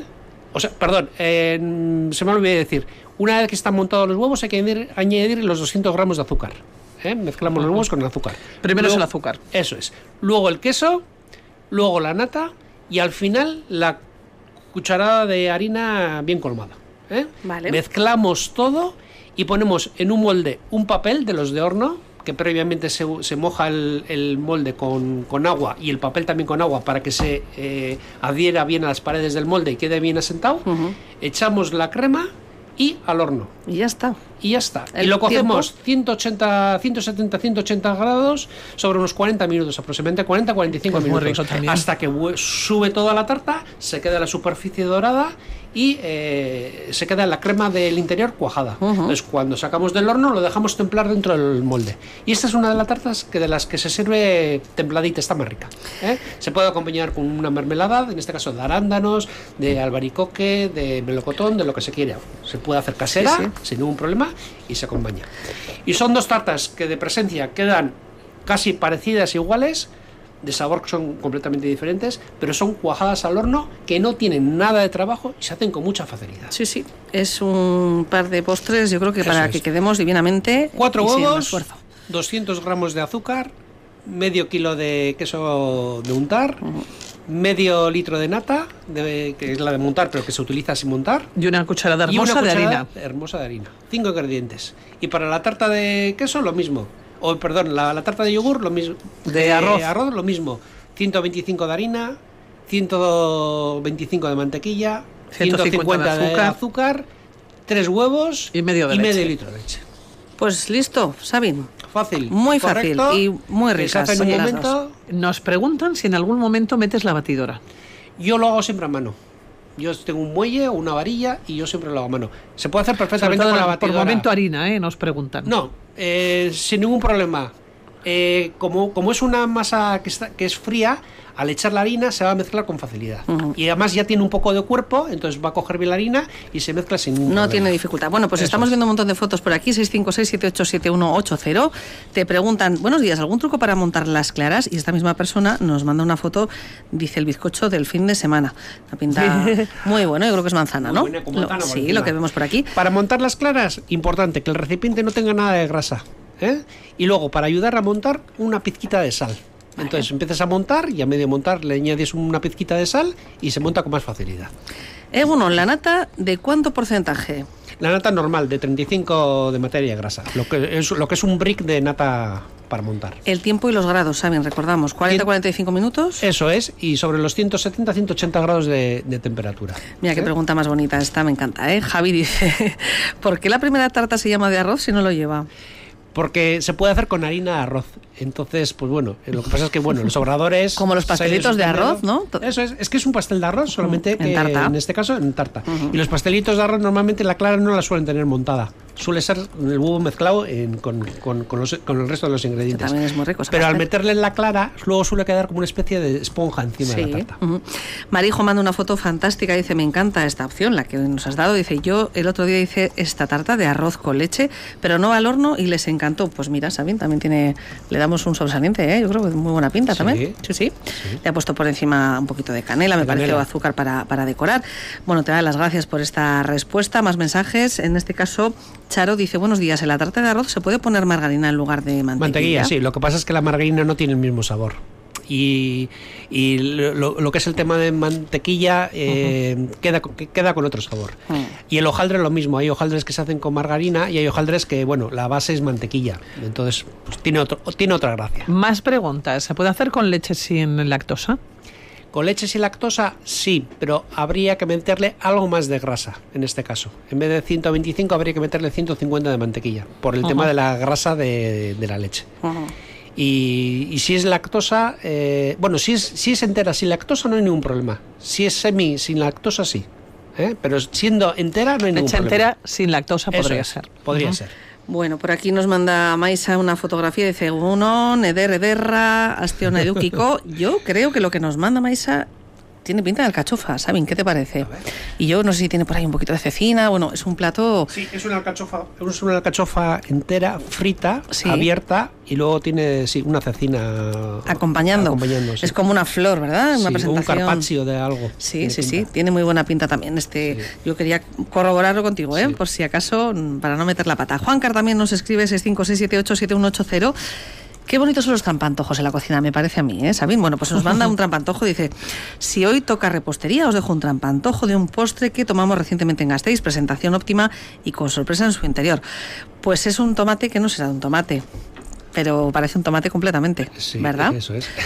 Y hay cocineros que tienen un ingenio con esto de los trampantojos que, que es auténticamente una maravilla. Lo que es una maravilla también son los productos de la huerta. En este caso, Inés nos manda varias fotografías y vemos aquí tomates, vemos lechugas. Dice, bueno, familia, recién cogido de la huerta, precioso, colorido. Pues además veo por Pues, aquí... pues suerte ha tenido porque todavía es muy pronto para empezar a recoger el tomate. Tienen La lechuga sí, hasta pero- y alguna vez alguna sí tienen hasta un caracolillo Hasta un ya he visto ya. que se ha sumado a, a la familia. Bueno, más mensajes. Santiago también manda una fotografía, una tarta. Dice, bueno, ayer probando tarta de queso de la viña, hoy la comeremos, a ver qué tal. Pues Bueno, la receta que he dado es eso, esa es, esa, esa fotografía Qué es la que, la que he dado. Sí, bueno. que es una tarta, bueno, pues que Muy sencilla de es hacer. que parece que tiene eh, Eso complicación, pero que no tiene, no Nada. tiene ninguna. Más mensajes. En este caso vemos por aquí unas pastas. Estas las hice la semana pasada. Pastas con mermelada. Estaban muy ricas. Son pastas que ha hecho Natividad. Además le ha puesto dos tipos de mermelada. Vemos por aquí una, Sí. no sabemos si fresa, frutos rojos. Eso es.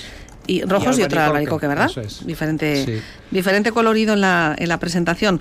Egunon, tarta tres chocolates para celebrar el cumple de mi hija. Qué nos rica, dice Miriam. también. Y bueno, nos manda también la, la foto, ¿saben? Te enseño Pilar. Y la, la ha decorado también con. Oye, que tenemos una audiencia ¿no? muy repostera, ¿eh? Unas fresitas. Como tiene que ser. Sí, sí. Eh, muy cocinera. Como tiene que ser. Aquí hay que sacar. Juego a todo lo que se, se propone aquí cada día. Cris también nos escribe y dice: Hola, estoy trabajando y no he podido apuntar nada de esas tartas tan ricas. ¿Dónde puedo ver las recetas? Bueno, pues a ver, Cris, te voy a decir una cosa. Las estoy ahora mismo escribiendo rápidamente. La había escrito a mano y las estoy pasando ahora mismo a- en el ordenador. Así que, pues ya Cris, si te pones en contacto con nosotros, si quieres, te dejamos una copia, te la dejamos aquí. Verás que vas a pasar la mañana mandando emails, Pilar, ¿eh? Te estoy viendo, ahora va a haber muchas personas que van a querer seguramente... Las estoy- es que ahora mismo, mientras estáis hablando, estoy, entre que recibimos las llamadas, las estoy pasando rápidamente. Bueno, pues yo también quiero esa- esas medidas, esas recetitas para hacer esas, esas tartas.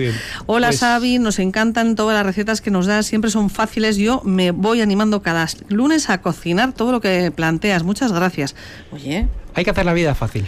Que complicaciones tenemos por todas las esquinas. pero qué importante, ¿no? Entonces, Es esto. la- hay que disfrutar en la cocina con cosas mm, que son suculentas, que son ricas, que son mm, bien presentadas y son muy fáciles de hacer y que se disfruta con ellas. Sí, bueno, porque al final, eh, incluso no animar a, a los más pequeños, a las más Sí, y pequeñas, a y a los niños también, a los niños y niñas, animarles también que se es. metan en la cocina y que poco a poco vayan haciendo estas elaboraciones, que son fáciles porque son de mezclar, meter al horno, ellos ven el resultado cuando abren el horno. Eh, Los postres son, yo creo que es, una manera sencilla de, de entrar, Eso ¿no? De entrar en, en el mundo de la, de la cocina. Más preguntas. Otra preguntita. La base de hojaldre, ¿hay que pincharla? Sí, hay que pincharla. Siempre el hojaldre cuando se va a meter al horno, a no ser que queramos hacer una mil hoja o lo que sea, siempre hay que pinchar para que no, no suba. Yo también quiero las recetas, ¿ves? Ya, te- ya sabía yo, ya sabía saldrá yo la página de que, Radio Vitoria. que Cris quiere Pues- las recetas. bueno, pues todos los mensajes que van llegando y que, que- que agradecemos al Eso es. 656787180 esta A ver, a ver si para el lunes que viene eh, vemos las fotografías de esas dos tartas. Queremos que nos las ¿eh? manden. Pizza, es. corazón que me han hecho, bueno, pues es una pizza, en este caso Ana ha tenido la fortuna de que le han hecho un trocito de pizza que tiene forma de corazón. Bueno. Bueno, pues un detalle, ¿no? No Si uno- estamos en febrero, pero bueno, to- el amor siempre es bonito en todas las épocas del año. Hombre, no hay que esperar a febrero, ¿no? Si, no, solamente una vez al año no puede Eso ser. es. Hola, buenas, no me ha dado tiempo a coger la receta, por favor, me podéis enviar, gracias, un saludo. Bueno, pues vamos tomando nota. Yo preparando la crema. Pilar tiene tarea hoy por la tarde, va a tener tarea, sí, sí. Preparando crema de calabaza con la última de la temporada pasada de la huerta, nos dice Pilar. Y bueno, pues nos manda una foto. Vemos aquí verduras, vemos calabaza, vemos guisantes, zanahorias. Pues una crema de calabaza siempre está buena, ¿no? Siempre está bueno. Siempre. Realmente la- eh, todo lo que son cremas y producto de la Bueno. huerta, de kilómetro cero, pues riquísimo. Qué malo es Sabe. ofrecerse, chicas. Gracias de todas formas. Nos dicen por aquí. Bueno, yo no me, en realidad no me he ofrecido yo a nada, ¿eh? creo. Las tengo, las tengo ya copiadas ahora mismo, rápidamente. Hay que ser como Billy rápido. Saben que no vamos a despedir. Que un besito. Eh. Te cuides mucho, ¿eh? Perfecto. La semana que viene nos vemos. Ahora vamos a comprobar lo que he escrito, si está todo bien. Vale, aquí te paso la receta y aquí tienes todo para que, que compruebes si lo que has escrito está correcto. Creo que sí, ¿eh? Cuídate mucho. Muy bien, agur.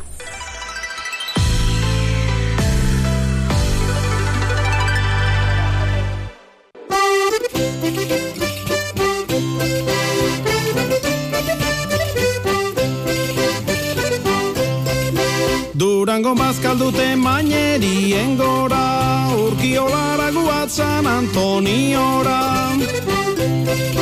Askok egiten deutxo San Antoniori Egun batean joan da bestean etorri.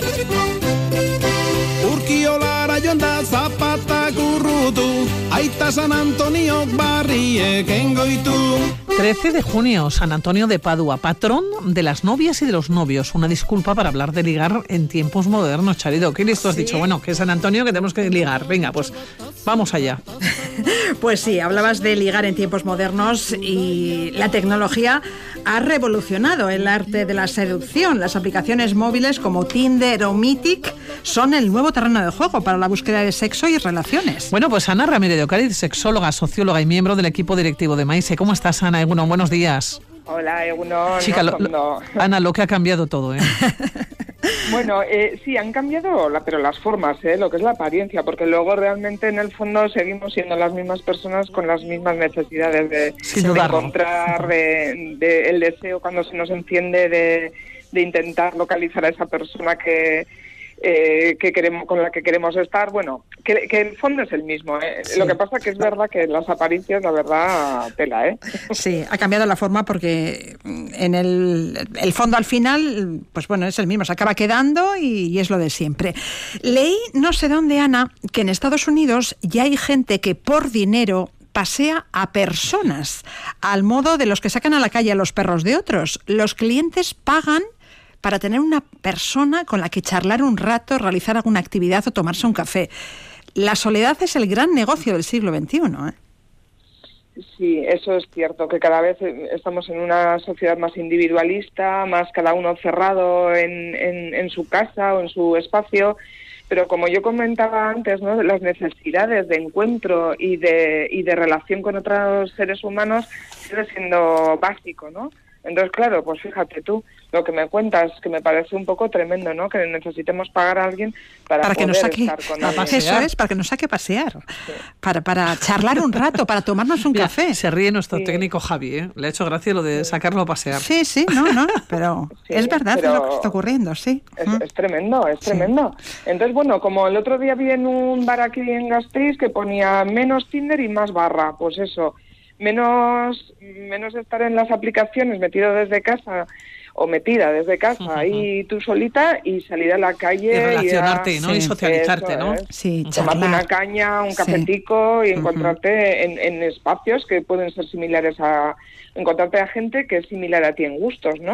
No es lo mismo estar en una cafetería en la avenida que tomándote un pote en la cuchi, ¿no? Bueno, pues elegir también esos espacios. y eh, cómo valoras el éxito de, de aplicaciones como Tinder que registran 26 millones de contactos cada día y webs como Mythic que presumen de haber generado más de 600.000 matrimonios Sí, hombre, lo, eh, tiene una parte muy positiva, evidentemente. Como decíamos, en esta sociedad más individualista, más tecnológica, pues estas aplicaciones como Tinder o Meeting, pues lo que hace es que gente que está a distancia físicamente pueda encontrarse, ¿no? Esto ya eh, es una bomba.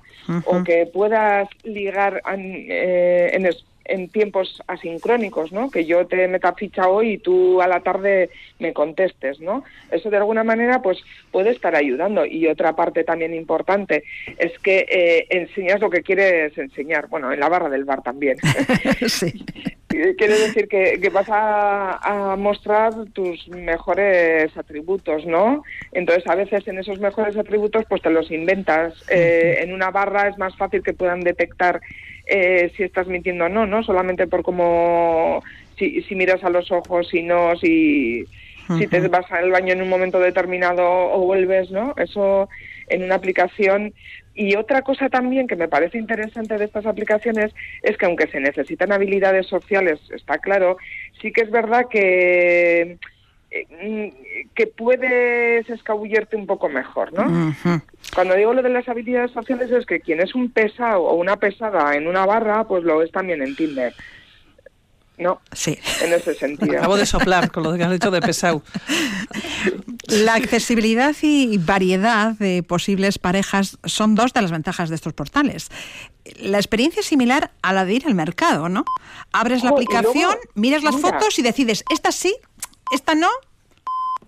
El match, ¿no? Si hay, si hay match o no hay match. Sí, si sí. coincides con alguien, a veces es un supermercado, sí es cierto. Y, y también está empezando a aparecer gente que se está cansando de esta manera de, de ligar, ¿eh? Dice, esto no, ya no me compensa. Estoy aquí que me crea frustración, me crea incluso angustia, ¿no? Imagínate que nadie te elige y que tú estás eligiendo a todo el mundo, ¿no? Eso es tremendo. Y en la barra del bar también te puede pasar, pero de otra manera, yo creo. La verdad es que hablamos de un mercado y, y yo creo que esto, esto sí puede desembocar en consumismo, ¿no? Consumimos gente como consumimos productos o bienes. Total, como hay tantos y al Pero menor problema, que- y al menor problema, pues este nos desagrada, mm, borramos al candidato y vamos a por otro. Sí, pero ya te digo que esto puede servir un rato, ¿eh? Un rato por la novedad y decir, uy, qué divertido es esto, de mira este chico qué guapo, esta chica cómo me pone, ¿no? Pero a la larga, a la larga yo creo que eso genera sensación de hartazgo, de, de insatisfacción. Y bueno, igual, pues eso, vamos a volver a, a la noche y eso, claro, que, que también todo lo, la influencia de la pandemia ha sido mucha. Que, por eso también ha habido este boom, porque no podíamos salir a la calle Ya. pero yo creo que ahora se va a recuperar, se puede recuperar. Eh, lo que es el contacto directo, la mirada, el, no sé, el roce de, de una mano cuando pasas cerca de no sé quién y, y has jugado con las miradas. Bueno, yo creo que eso no se puede perder. No, por- y eso no te lo da Tinder, ni Mythic, ni ninguna aplicación ni web. Yo creo que eso, que pueden servir estas aplicaciones para dar el primer paso, el impulso, ¿no? Que podría ser eh, en, en personas que a lo mejor pues viven en espacios, yo qué sé, en una zona rural que no, no tienen, conocen a mucha gente, o con aficiones, o que no encuentran a personas con las que compartan mucha, muchos temas en común, ¿no? O- y entonces, bueno, pues esto sirve, pero luego, eh, tarde o temprano se llega a un contacto físico, ¿no? A un, quiero decir, personal, que yo me voy a encontrar contigo porque la pantalla no es lo único que no me satisface del todo, entonces voy a querer quedar contigo. ¿Cuándo? Puede ser en la semana que viene o dentro de un año. Pero bueno, eh, tendemos a querer eh, tocar, eh, o sea, ver en persona, en, en hueso y en carne, ¿no? A- a quien en principio nos ha puesto para ver si la química que ha surgido en la máquina luego en la, en la realidad sigue existiendo. Ya, pero esa química muchas veces es eh, fruto de, de la mentira, porque tal como comentabas, otro de los inconvenientes de esas aplicaciones y webs es la poca veracidad de los perfiles, los retoques de Photoshop, todos son guapísimos, mm, musculados, y la bipolaridad de los candidatos, ¿no? Exhiben una personalidad en la red que no se parece en nada a la real. Sí, sí, por eso lo, lo físico, el encuentro cara a cara es inevitable, ¿no? Y yo creo que ahí nos van a dar más datos, más de, de si realmente eso. Yo creo que la mirada es algo tan, eh, tan sutil y tan interesante. Y, y bueno, luego eh, comentábamos, ¿no? Que de Tinder también, pues es verdad que los perfiles que se crean no muchas veces, muchas, muchas veces no se corresponden con la realidad, pero luego también hay videollamadas, bueno, que, que existe también todo un cortejo y un proceso hasta llegar a, a vernos cara a cara. Hemos hablado de los inconvenientes de Tinder, aunque hay que reconocer que estas aplicaciones multiplican las oportunidades, aceleran el proceso de conocer eh, a alguien. Ana. Eso, imagínate que, que me gustan, yo que sé, cazar mariposas y en mi alrededor no conozco a nadie y resulta que en el tiempo libre me encanta salir a cazar mariposas. O sea, si encuentro a alguien en Tinder o en cualquier red o en cualquier, yo que sé, en una asociación de cazadores de mariposas y contacto con alguien y podemos quedar, pues fíjate Qué tú maravilla. qué maravilla, ¿no? Pues sí, o sea que sí. yo creo que, que eso, que de todo hay y que, y que no podemos olvidar que las habilidades sociales están ahí, que cuanto más atrevimiento también tiene que haber más respeto, que nada de enviar lo que eh, vienen a llamar las fotopollas ¿no? a primeras de cambio, porque eso de verdad que baja el deseo de cualquiera. Ana, día de San Antonio, para buscar novio, novia, amigo o amiga con derecho a roce, ligue. Eh, vamos a Urquiola y damos siete vueltas en sentido de las agujas del reloj a la piedra del Igual, no- amor. igual nos encontramos con alguien allá también, es otra Eh. manera de socializarse, ¿no? Ahí, ahí, comiendo una rosquilla siempre hay posibilidades. Claro. Y al ritmo de triquitrisa. Decir que, oye, Igual que- es más partidaria de que vayamos a Urquiola de que nos abramos una cuenta en una aplicación de citas, no sé. Ana. Se socializa Ahí- uno más, ¿no? Hombre, yo creo que no hay ni color, ¿eh? Hombre, pues bailas una niña y un fandango arriba de triquitrisa, allá dando vueltas, pues, pues yo creo que, a ver, que te socializas más. Que sí, que sí. Yo también soy más partidaria de eso. ¿eh? Igual Ana. es que ya somos un poco mayores. Puede ser y- eso, puede- puede- debe ser eso. Sí. Ana, que nos vamos a despedir así, que ha sido un placer, como siempre, que nos hayas atendido. Ana Ramírez de Ocariz, sexóloga, socióloga y miembro del equipo directivo de Maíse. Cuídate mucho, Ana. Y vosotras también, ¿eh? Mira, mira, mira, que nos despedimos a aquí con la música, a, ¿eh? a disfrutar de las vueltas. Verdi, agur, agur.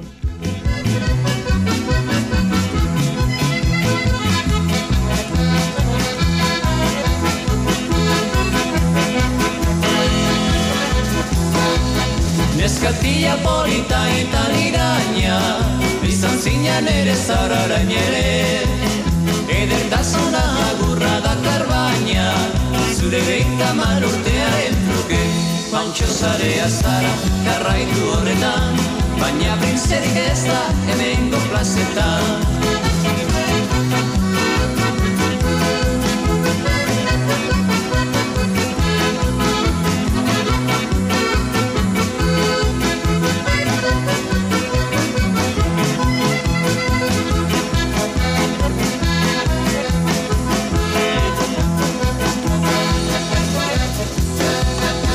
Mutilazko bildu dira zure gana. Bioz minduta maitasuna eske Eta ezin dozu aukeratu lastana. Norbikain hori litzaroten zaude Hauntxo zarea zara, jarraitu horretan. Baina printzerik ez da, hemengo plazetan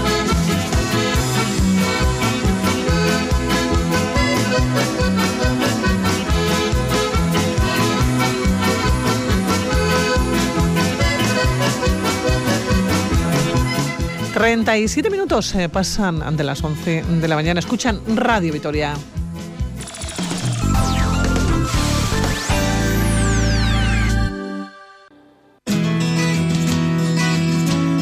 Iniciativa del Servicio de Participación Ciudadana del Ayuntamiento de Vitoria-Gasteiz.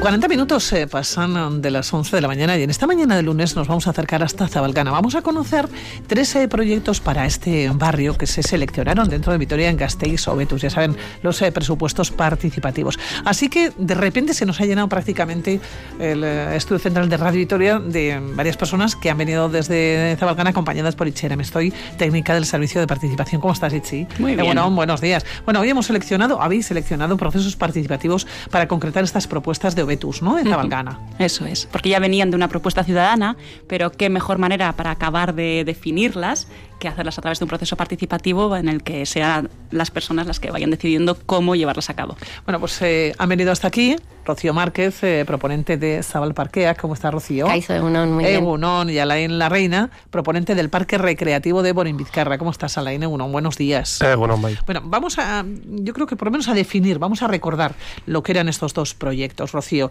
Zabal Parqueac. ¿Qué era exactamente? Sí, exactamente es un corredor de parques que une un poquito dos extremos del barrio y queremos que sean parques inclusivos para cualquier tipo de edad o cualquier tipo de discapacidad, tanto de visual como, por ejemplo, de movilidad. ¿no? Estamos hablando ahora mismo del barrio más, eh, más extenso. Bueno, no sé si es el más extenso, pero sí el que más población tiene. Sí, en población sí, ya, Ya ya hemos extenso no pasado me a- atrevo, ¿eh? pero- a, la Cuarriaga el año pasado pasamos y en extensión, pues bueno, nunca hemos nunca hemos medido la- las áreas de cada uno, pero si no es el más, el de los que más sí. Ujú. Hablamos eh, del proyecto que tú planteaste o que vienes a hablar eh, del eh, proyecto. ¿En qué consiste exactamente? Sí, bueno, la, la zona de Borín Vizcarra fue la última que se, que se urbanizó en el barrio y bueno, quedó un poco desligada de lo que era la, el, el barrio central de, de Sabalgana. Entonces, bueno, nos comentaban los vecinos y las vecinas que, que requerían de algo más que columpios y toboganes para los chicos y chicas que iban creciendo ya en el barrio y a partir de ahí, pues bueno, nos, nos in- impulsaron a que, a que pidiésemos ese parque para, para que sea una, una zona de ocio un poco más abierta a toda la ciudad de esta A día de hoy, ¿en qué fase están las propuestas de, de Zabalgana? ¿En qué fase está Rocío? Bueno, pues Parqueac? tenemos ya el proyecto y ahora estamos esperando un poco, como ha comentado Itziar, a, pues la segunda fase, que es un poco también participación ciudadana, para que vean lo que tenemos y a partir de ahí ya empezar a gestionarlo. Nosotros lo que queremos es que sea ya. Que sea ya, porque las fechas en que nos estamos moviendo, cuáles son los plazos, ya para ver el proyecto, quiero decir, finiquitado, o sea, el proyecto absolutamente terminado. En principio un plazo concreto no nos han dado. Nosotros como barrio, pues ya sabéis, cuanto antes nos hagan las cosas, mejor. Ahora el 22 de junio, creo recordar, es una reunión que hay para volver a hacer otra vez participativo el proceso. Esperamos que las aso- asociaciones que, que fueron las que hicieron el proceso, el proyecto con nosotras, vayan y sean bueno las que lleven un poco la voz cantante, porque claro, nosotros ya partimos de un proceso participativo para hacer este, este proyecto. O sea, yo vengo aquí representando a muchas asociaciones de mi barrio y de barrios colindantes. ¿Por qué te metiste en ese lío, Rocío? Bueno, es que yo soy de Lampa de Zabalgana, del colegio. Y entonces, pues un día hablando con distintas madres, pues en el parque, ¿no? De, pues es que mi hijo, el que va al instituto, pues comenta que, que es que no tiene columpios, vienen aquí, acaban usando los columpios de los niños pequeños, los niños pequeños tal. Y me dijo otra madre, jo, pues resulta que tengo una amiga que su hijo va, tiene un, va de ruedas y tiene tal problema, y los columpios que han puesto aquí no valen. Y yo, pero si ese columpio se supone que es para niños con problemas de movilidad. Y me dijo que va, que va, este columpio es imposible de usar. Y empezamos a hablar y empezamos a valorar que no había ese tipo de, de columpios o de, no solo columpios, eh, también eh, pues zona de ocio, zona de sentarte. Y entonces empezamos a, a juntarnos y decidimos pues hacer este proyecto con Ovetus. Hablamos con la asociación de vecinos. Que siempre está muy activa. Que siempre está, ¿no, bueno, es que en nuestro barrio estamos todas las asociaciones activas. ¿eh? Partimos de que tenemos una red muy, muy potente, no solo la asociación de vecinos, sino también Eso las es gente AMPAs. joven ¿eh? y eso se nota. Entonces, a través de, de la red que, que también impulsa esta, esta participación, pues nos juntamos y, y entre todas, pues elegimos esos tres proyectos que, que entre todas también íbamos a votar. Y, bueno, tuvimos la suerte, la suerte de que el barrio lado los apoyó y, ganamos tres de ellos. ¿En qué momento se encuentra, ya nos ha dicho Rocío, este junio van a arrancar dos procesos participativos para definir ya las propuestas de Borin Vizcarra y Zabal Parqueac, ¿no? Borin Vizcarra, esperando en este mes de junio este proceso participativo, pero ¿en qué momento está? Y te preguntaba por plazos y tú has sonreído, por lo tanto que el plazo es el mismo que el de Rocío, que no sabéis. Sí, bueno, el, el ayuntamiento nos indicó que al final los proyectos de Betus van un poco escalonados. Entonces eh, nos indicaron que uno de ellos, eh, como fue el más votado, iba a ser Borín Vizcarra, que iba a ser el primero que se iba a, a diseñar, bueno, no a diseñar, sino a impulsar desde, desde espacio público para tramitar la licitación y luego la obra. Y en paralelo, pues bueno, se iba también definiendo el otro el otro parque, del de Sebal Parqueac, para que en cuanto finalizase el, el proyecto de Borín Vizcarra, pues también tuviese la, la licitación a punto y, y empezar las obras cuanto antes. Cabe recordar que al final, bueno, los plazos se alargan y ahora estamos esperando a inaugurar un proyecto de Betus también de, de participación de, de las canchas deportivas de Aldaya que iniciamos, pues eh, esta no fue un en un, en un no parar. Alain, quiero decir, eh, presentáis, pero mientras estáis esperando ¿no? este proceso participativo a que continúe ya, es que estáis de alguna forma pues inaugurando los que ya presentasteis hace un par de años. Bueno, un, eso es. Es un no eh, parar, Alain. La puntualización más que un par de años son cuatro. O sea, entonces sí que. Quien dice dos dice cuatro. Sí que vamos a insistir un, un poco más en que los plazos, y nos han comentado que, que- que esperan que sea así, que, que no sean tan largos como los que fueron el, en, la- en el proyecto pasado de Obetus. Hay un tercer proyecto dentro de las fiestas de Zabalgana. Se va a presentar al barrio la propuesta de NV Banavil con un primer mercado inaugural. Sí, al final en las fiestas de Sahuagana, que también estamos con, con ellas, que son el, a mediados de julio, pues bueno, guardamos un- una mañana para presentar y hacer partícipes a las vecinas de estos tres proyectos y generar una pequeña fiesta para, para bueno, para recabar las opiniones y, y de las vecinas y, y que conozcan también eh, a pie de, de pista estos, estos proyectos. Cuando hablamos de un mercado inaugural, Eh, bueno, en ese proyecto, pues sí, la, intención era que tuviese esa parte, eh, esa parte de mercado de kilómetro cero vinculado a, la cultura, al ocio. Entonces, bueno, eh, entiendo que habrá unos, una serie de stands donde se puede comprar eh, casi todo producto local. Maravilloso, porque es cierto que compramos eh, producto local y generalmente en, en- en las tiendas de, de barrio, siempre somos defensores, desde luego, ¿eh? en este programa de las tiendas de barrio, de las tiendas de toda la vida, en eh, la que tenemos la confianza mm, como para que nos digan, ¿no? Por ejemplo, si vamos a comprar fruta o la carnicería o la pescadería, la del barrio, hacemos barrio, ¿no? Y además estamos, bueno, pues eh, haciendo lo que tenemos que hacer, la sostenibilidad y por lo menos luchamos ¿no? contra, contra lo que podemos, contra, esos, eh, contra ese cambio climático que, que ya se está notando y que lo vamos a notar además los próximos días. Claro, esos mercados habitualmente no los encontramos eh, por los jueves y los sábados si nos vamos al centro de, de Gasteiz, pero en los barrios es más difícil ¿no? encontrarse. Aquí nos encontraríamos con ese mercado, por lo menos, ¿no? con un mercado Sí, en el ese es el proyecto, el proyecto de Nuevo Banavil lo que pretendía era impulsar ese tipo de, de acciones de, de mercado de barrio eh, durante una serie de días a lo largo de uno o dos, dos de, o dos años para bueno para impulsar a la gente y concienciar de que del que comprar en el barrio es importante. Sí. Participar. El vecindario del barrio, ¿cómo se lo va a tomar? Porque bueno, el vecindario del barrio yo creo que tiene que estar acostumbrado ya, ¿no? Sí, a ver, nosotros como barrio, bueno, a través de la red somos muy participativos y siempre tenemos vecinas y vecinos que nos que nos informan y nos dicen lo que quieren. Eh, yo espero que este 22 de junio, que creo que es la fecha correcta, no sé si sí, eh, venga la gente y bueno, pues vean el proyecto y yo creo que van a estar contentos. En principio es para mejorar el barrio. Sí, puntualizar, el 22 es la, la participación abierta a las asociaciones y el 23 será un taller también para, para los jóvenes. Y no puedo dejar de decir que la empresa que, que nos va a ayudar en esta participación, que es la que conoce todos Ujú. estos procesos participativos y también el urbanismo social, es GA21 con Isabela Velázquez, que bueno, eh, si uno entra en la Wikipedia, pues eh, digamos que es la referente de- del urbanismo social en, en España. Entonces es un honor también para Zabalgana contar con, con una persona así dirigiendo este. Tenéis el día montado ya. ¿eh? Para este 22 de junio, por cierto. Y Chier, estaremos muy pendientes de esa fecha, a ver, a ver estos proyectos ah, participativos, a ver cuándo van cumpliendo ¿no? los eh, diferentes pasos o van avanzando los diferentes pasos y cuándo los vemos. ¿eh? De momento vamos a inaugurar lo que, lo que está ya desde hace cuatro años. Alain, de momento vamos a ir pasos por paso. Eh, y Chiar, que nos encontramos esta semana, porque enseguida ya nos vamos a meter en verano. ¿eh? Sí, pero aún todavía queda un poco de agenda participativa, sobre todo las comunidades energéticas. Esta semana estarán el martes, mañana, en Lacua Betzuco a las 7 de la tarde y el miércoles a las 6 de la tarde en. Perdón, el martes va a ser en Abetzuco en concreto y el miércoles en Lacua. Entonces, cualquier persona de esos barrios o de otros barrios que no haya tenido opción de participar en las que tenían que ver en los suyos puede acercarse, conocer qué son las comunidades energéticas y qué pasos se pueden dar para montar una.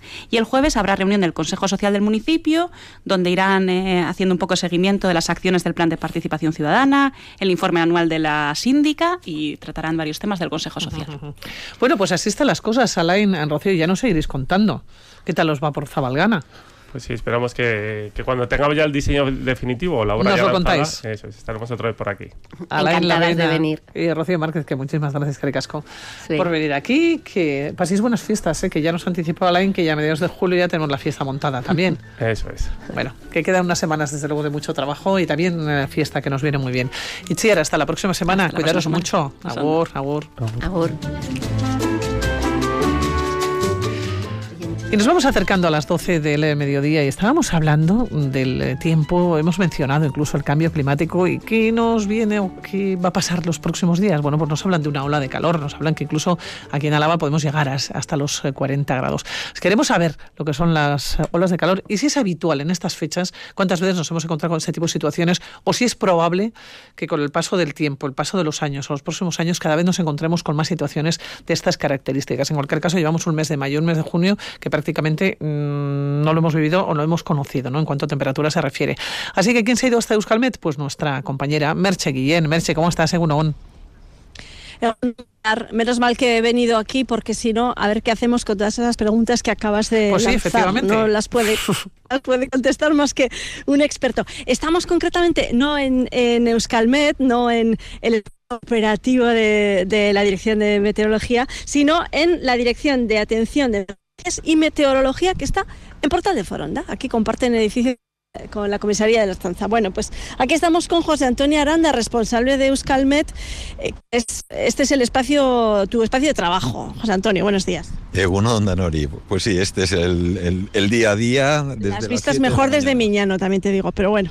No, no, eh, tenemos unas vistas preciosas. eh, estamos ahí además en un quinto piso que vemos toda la entrada de- del norte, del este, del oeste. Muy bien, no, el sitio este está, está muy bien. ves entrar nubes o no, o calor, ¿no? Ausencia de nubes como en este caso. Bueno, vamos a, lo que nos ocupa José Antonio, hablando de, esa ola de calor que se va acercando, que ya está de hecho en la península, pero que eh, a Euskadi, bueno, se va acercando poco a poco. De momento, Euskalmet habla de eh, temperaturas extremas, de alerta por temperaturas extremas, todavía no de ola de calor, ¿no? Bueno, todavía no hemos dado alerta. Alerta sería una situación naranja. Por ahora estamos dando solamente un aviso amarillo, eh, tanto para mañana como para pasado. Pero es muy previsible, muy previsible que para los próximos días, jueves, viernes y sábado, tengamos que dar eh, no solamente un aviso amarillo, sino en alguna circunstancia incluso podríamos llegar a un naranja por, eh, persistencia e incluso por temperaturas altas extremas. Ahí está un poco cómo, cómo se están moviendo un poco los modelos el día a día. ¿Cuándo se da, por tanto, eh, esa ola de calor y a partir de qué temperaturas? Bueno, ya a partir de mañana vamos a notar en todos los sitios una subida bastante llamativa de la temperatura. Hoy eh, pues andaremos rozando en Álava alrededor de 29, 30 grados de máxima. En algún sitio se, se- se superará ese valor, pero bueno, andaremos con unas temperaturas bastante acordes con esta época del año. A partir de mañana no, a partir de mañana ya prácticamente andaremos rozando los 35, 36 grados eh, de media en, en- en- en- en prácticamente todo Álava Subida importante. subida importante y una situación que para ser un junio pues lo que nos hace es eh, tenemos una especie de invasión de aire no De- de- viene un aire de procedencia africana que está empujada por una baja eh, por una una eh, borrasca que se ha formado en, eh, en la zona eh, pues frente a las costas de, Portugal y esa, esa borrasca lo que está haciendo es enviar aire de procedencia africana hacia nosotros. ¿no? Ese aire ya ha entrado desde hace días ya en la zona de, del Guadalquivir, en todo el sureste español, en, en- en to- en toda la zona central incluso de la península y a nosotros todavía nos estaba dejando un poco al margen, ¿no? Es más, hasta con fresquitos y con sirimiris que hemos estado viendo ayer, por ejemplo, ¿no? Pero no, ya partir de mañana ya nos entra ese viento sur que ya nos, eh, nos mete ya eh, más de lleno esa masa de, aire cálido y, y- y lo vamos a notar, vamos a notar clarísimamente esa subida de temperaturas. ¿Durante cuánto tiempo está previsto que, que dure esta, bueno, esta ola de calor? Pues si se cumplieran los modelos eh, que les damos más probabilidades de que se cumplan, eh, estamos hablando de que hasta el sábado tendríamos una situación de bastante calor. Pero hay, hay bastante discrepancia todavía entre modelos. Eh, pero es bastante probable que el sábado eh, empiece ya la bajada y que para el domingo, lunes, tengamos una bajada de temperaturas incluso más bajas que los normales. Eh, con lo cual, bueno, pero eso está muy lejos todavía y hay que esperar a ver si se confirma. Bueno, em, aparte de, de esta ola de calor, por cierto, hablabas, José Antonio, que es, bueno, es la primera hora de calor de este 2022, es una de las más adelantadas desde que hay registros, hay pocas eh, olas de calor en, en junio, en definitiva. Em, ¿Hay algún eh, punto especialmente caliente en nuestra provincia que, que vaya a sufrir mm, todavía más calor que el resto? Pues no, la verdad es que va a calentar prácticamente en todos los sitios, eh, salvo, salvo, claro, que vayamos fuera de Álava y entonces que vayamos a la costa. En la costa sí que va a ser eh, eh, va a estar eh, más el régimen de brisas, ¿no? Y, y va, va a estar ahí peleando la brisa con el viento sur y entonces ahí no van a tener tanta temperatura, tanto calor, pero sí van a tener mucha más humedad, con lo cual la sensación tampoco no creo que se libren de, esa sensación de, temperaturas altas, ¿no? Luego también eh, vamos estamos esperando que durante las tardes eh, pues se desarrollen tormentas. Entonces, eh, si bien no son muy probables hoy, eh, mañana sí que hay bastante probabilidad de que tengamos tormentas y con esas áreas de tormenta siempre la temperatura también baja un poco, ¿no? Tormentas eléctricas. Sí, eh, cuando decimos tormentas es porque llevan aparato eléctrico, porque llevan rayos, ¿no? Y entonces sí que, bueno, pues irán acompañadas eh, de, de rachas fuertes de viento y, y no esperamos que dejen mucha precipitación, ¿no? Pero, pero sí que, bueno, pues que, esa nubosidad de, de evolución que se produce porque hay tanto calor y tanta inestabilidad, ¿no? Eh, pues al final eh, que nos genere alguna tormentilla. Prácticamente todos los días podremos ver alguna posibilidad de tormenta. Claro, con el calor, con las rachas de viento fuerte y con el calor mantenido durante días, se da también otra circunstancia peligrosa y es la probabilidad de incendios, que aumenta con, con estos factores, ¿no? Bueno, una de las cosas que más influye en la peligrosidad de, de que haya incendios o no es eh, que haya materia seca. Entonces, todavía estamos en primavera astronómica, Es verdad, es que es verdad. aunque no meteorológica, porque ahí ya estamos en verano, pero todavía vemos que casi todo está bastante verde, ¿no? Está bastante verde, pero ya empiezan, especialmente en el sur de Álava, empiezan ya pues las gramíneas a secarse, empiezan ya eh, pues eh, todo el cereal a coger ese tono amarillento que ya nos indica que está perdiendo humedad. Y que empieza a haber un poco más de peligro. A ver, no vemos todavía una situación peligrosa porque todavía no estamos en una situación peligrosa, pero ya probablemente para mediados de semana sí que estaremos en una situación en la que hay que tener cuidado, sin ser un peligro extremo ni mucho menos, pero sí tener cuidado. Eh, entonces, bueno, pues eh, que la gente, eh, pues eso, pedir desde las instituciones que que, que cualquier conato que vean avisen inmediatamente, porque los incendios forestales eh, lo más importante es que el cuerpo de bomberos actúe inmediatamente, antes de que le dé tiempo a que se descontrole. Efectivamente, como ha ocurrido, por ejemplo, en, en Sierra Bermeja, en Málaga. José Antonio Aranda, un placer eh, escucharte siempre hablando de, de meteorología, responsable de Euskalmet. Y nada, pues estaremos muy pendientes de todo esto que nos has contado. Muchísimas gracias. Bueno, pues y al que pueda, pues a disfrutar del calor. Claro, y, si al que no, pueda. botijo, En la sombra también, ¿eh? botijo y sombra. Muchísimas gracias. Bueno, Pilar, pues nos quedamos aquí. De momento. Qué bien estás ahí. Sí, nos pega la brisilla, pero, pero empieza ya a calentar, ¿eh? Empieza ya a calentar un poquito la temperatura. Bueno, pues allá te dejamos. 21 grados marcan los, eh, el termómetro en los exteriores de nuestros estudios y nos quedan segundos para las 12, es que ricasco Merche. Y nos vamos acercando a las noticias. Noticias eh, y después volveremos en esa tercera hora, tercera hora que nos encontramos con el ladrillo, con nuestro compañero, con Paco Valderrama y también conoceremos las noticias locales. Ya calor, sin contemplaciones, y hace el amor.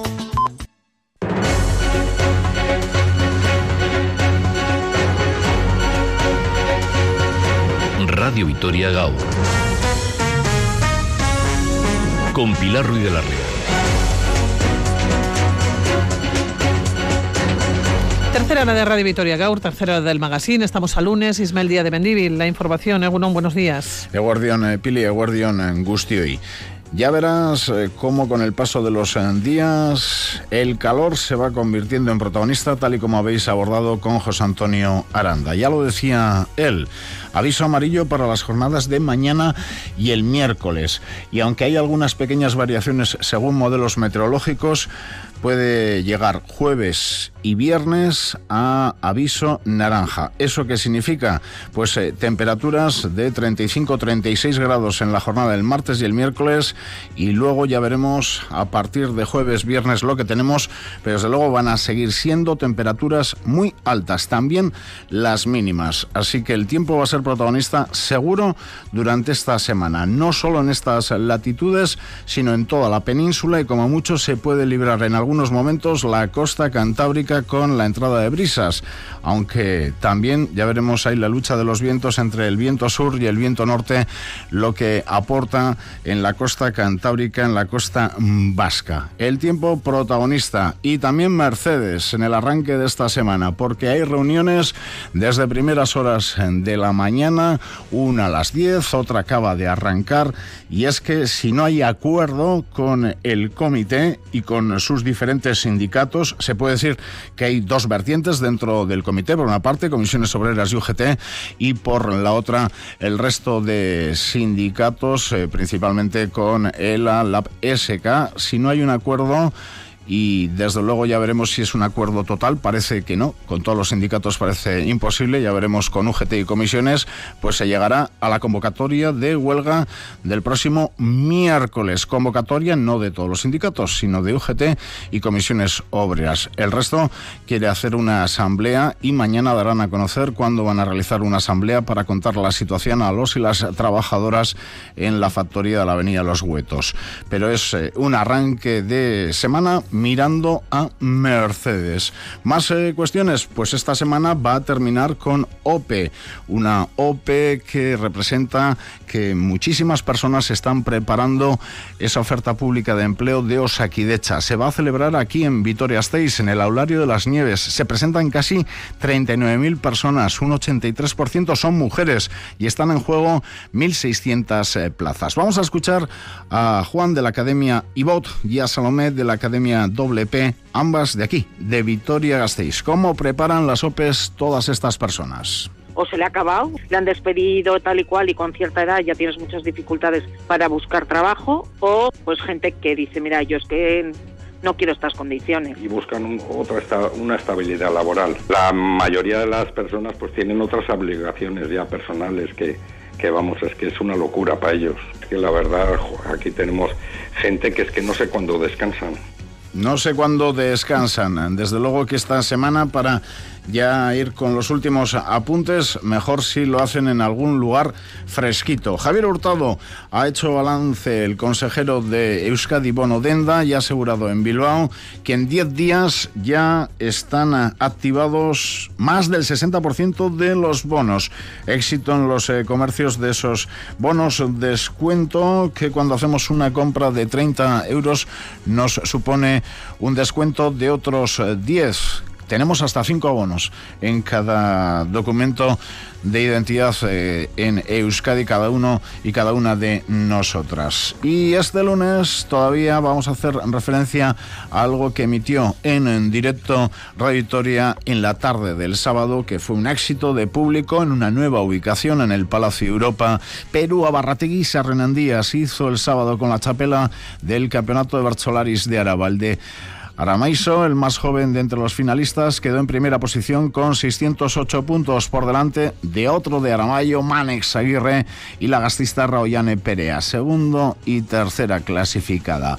Perú a Barrategui, en su verso de despedida, hacía un llamamiento a cuidar Araba y el euskera y lo hacía con la chapela ya en su poder. También le vamos a escuchar cómo dedica ya ayer más tranquilo en Aramayo la chapela a su aitá. Perú a Barrategui. Ama berdinak erditu, baditu zazpi alaba, merezi duen moduan, zaindu zazue araba. Zazten e, negarraldi luzien zauela eta oso politxe zen zala beretako. Nik oso oso hori beretzat, txapela. Bueno, bera baki zer dan bera guretzat eta pospozik, emozionaute be bai. Aitarentzako chapela Ori. En esta jornada en la que se ha presentado también la programación en los eh, teatros de Vitoria-Gasteiz, principalmente en el Teatro Principal Anchoquia, programación de verano centrada desde julio hasta septiembre y con un momento central, como bien conoces, Pili, que son las eh, fiestas de la Blanca y las diferentes opciones que tendremos en la calle San Prudencio para disfrutar de unas fiestas que van a ser una locura, porque fin de semana, ¿qué pasa?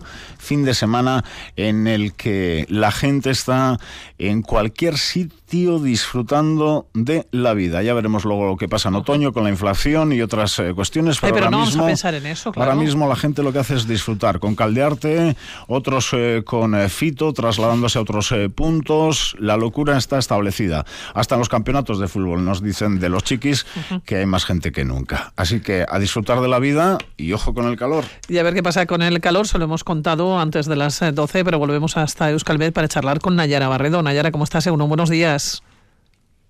Hola, Egunon. Eh, Nayara, estamos a lunes. eh, vamos a centrarnos en el lunes y primeras horas de mañana martes. No vamos a hablar de más eh, tiempo de la semana, pero hoy lunes. eh, ¿Nos vamos a quitar la chaqueta? Sí, la verdad es que sí, ¿eh? ya esas nubes bajas que nos han acompañado durante la mañana poco a poco se van deshaciendo, ya cada vez vemos más el sol y por lo tanto esperamos una tarde en general soleada con temperaturas máximas, bueno, pues bastante parecidas a las de ayer, máximas en torno a los 29, 30 grados como mucho en Vitoria, así que sí que tendremos ese punto de calor, aunque a lo largo de la tarde irá entrando el viento de componente norte. Hoy la probabilidad de tormentas eh, es menor, aunque en cualquier caso no podemos descartar ¿eh? que alguna de forma aislada pueda producirse. Y mañana comenzaremos el día probablemente con algunas nieblas, algunas brumas en, en varios puntos, pero en general esperamos eh, que la mañana sea eh, soleada también, sobre todo ya de cara al mediodía. De cara al mediodía, mañana soleada y con temperaturas un poquito más altas que hoy. Eso es, sí, sí. Mañana ya vamos a hablar de calor, calor más sofocante. ¿eh? Y es que atención a esa subida de las temperaturas máximas, porque mañana ya estaremos hablando de unas máximas en torno a los 36 grados, por ejemplo, en Vitoria. Así que en todo Álava el calor mañana será muy acusado. Así nos quedamos con la información. Nayara, es que ricasco. Os ando sue, agur. Agur, agur.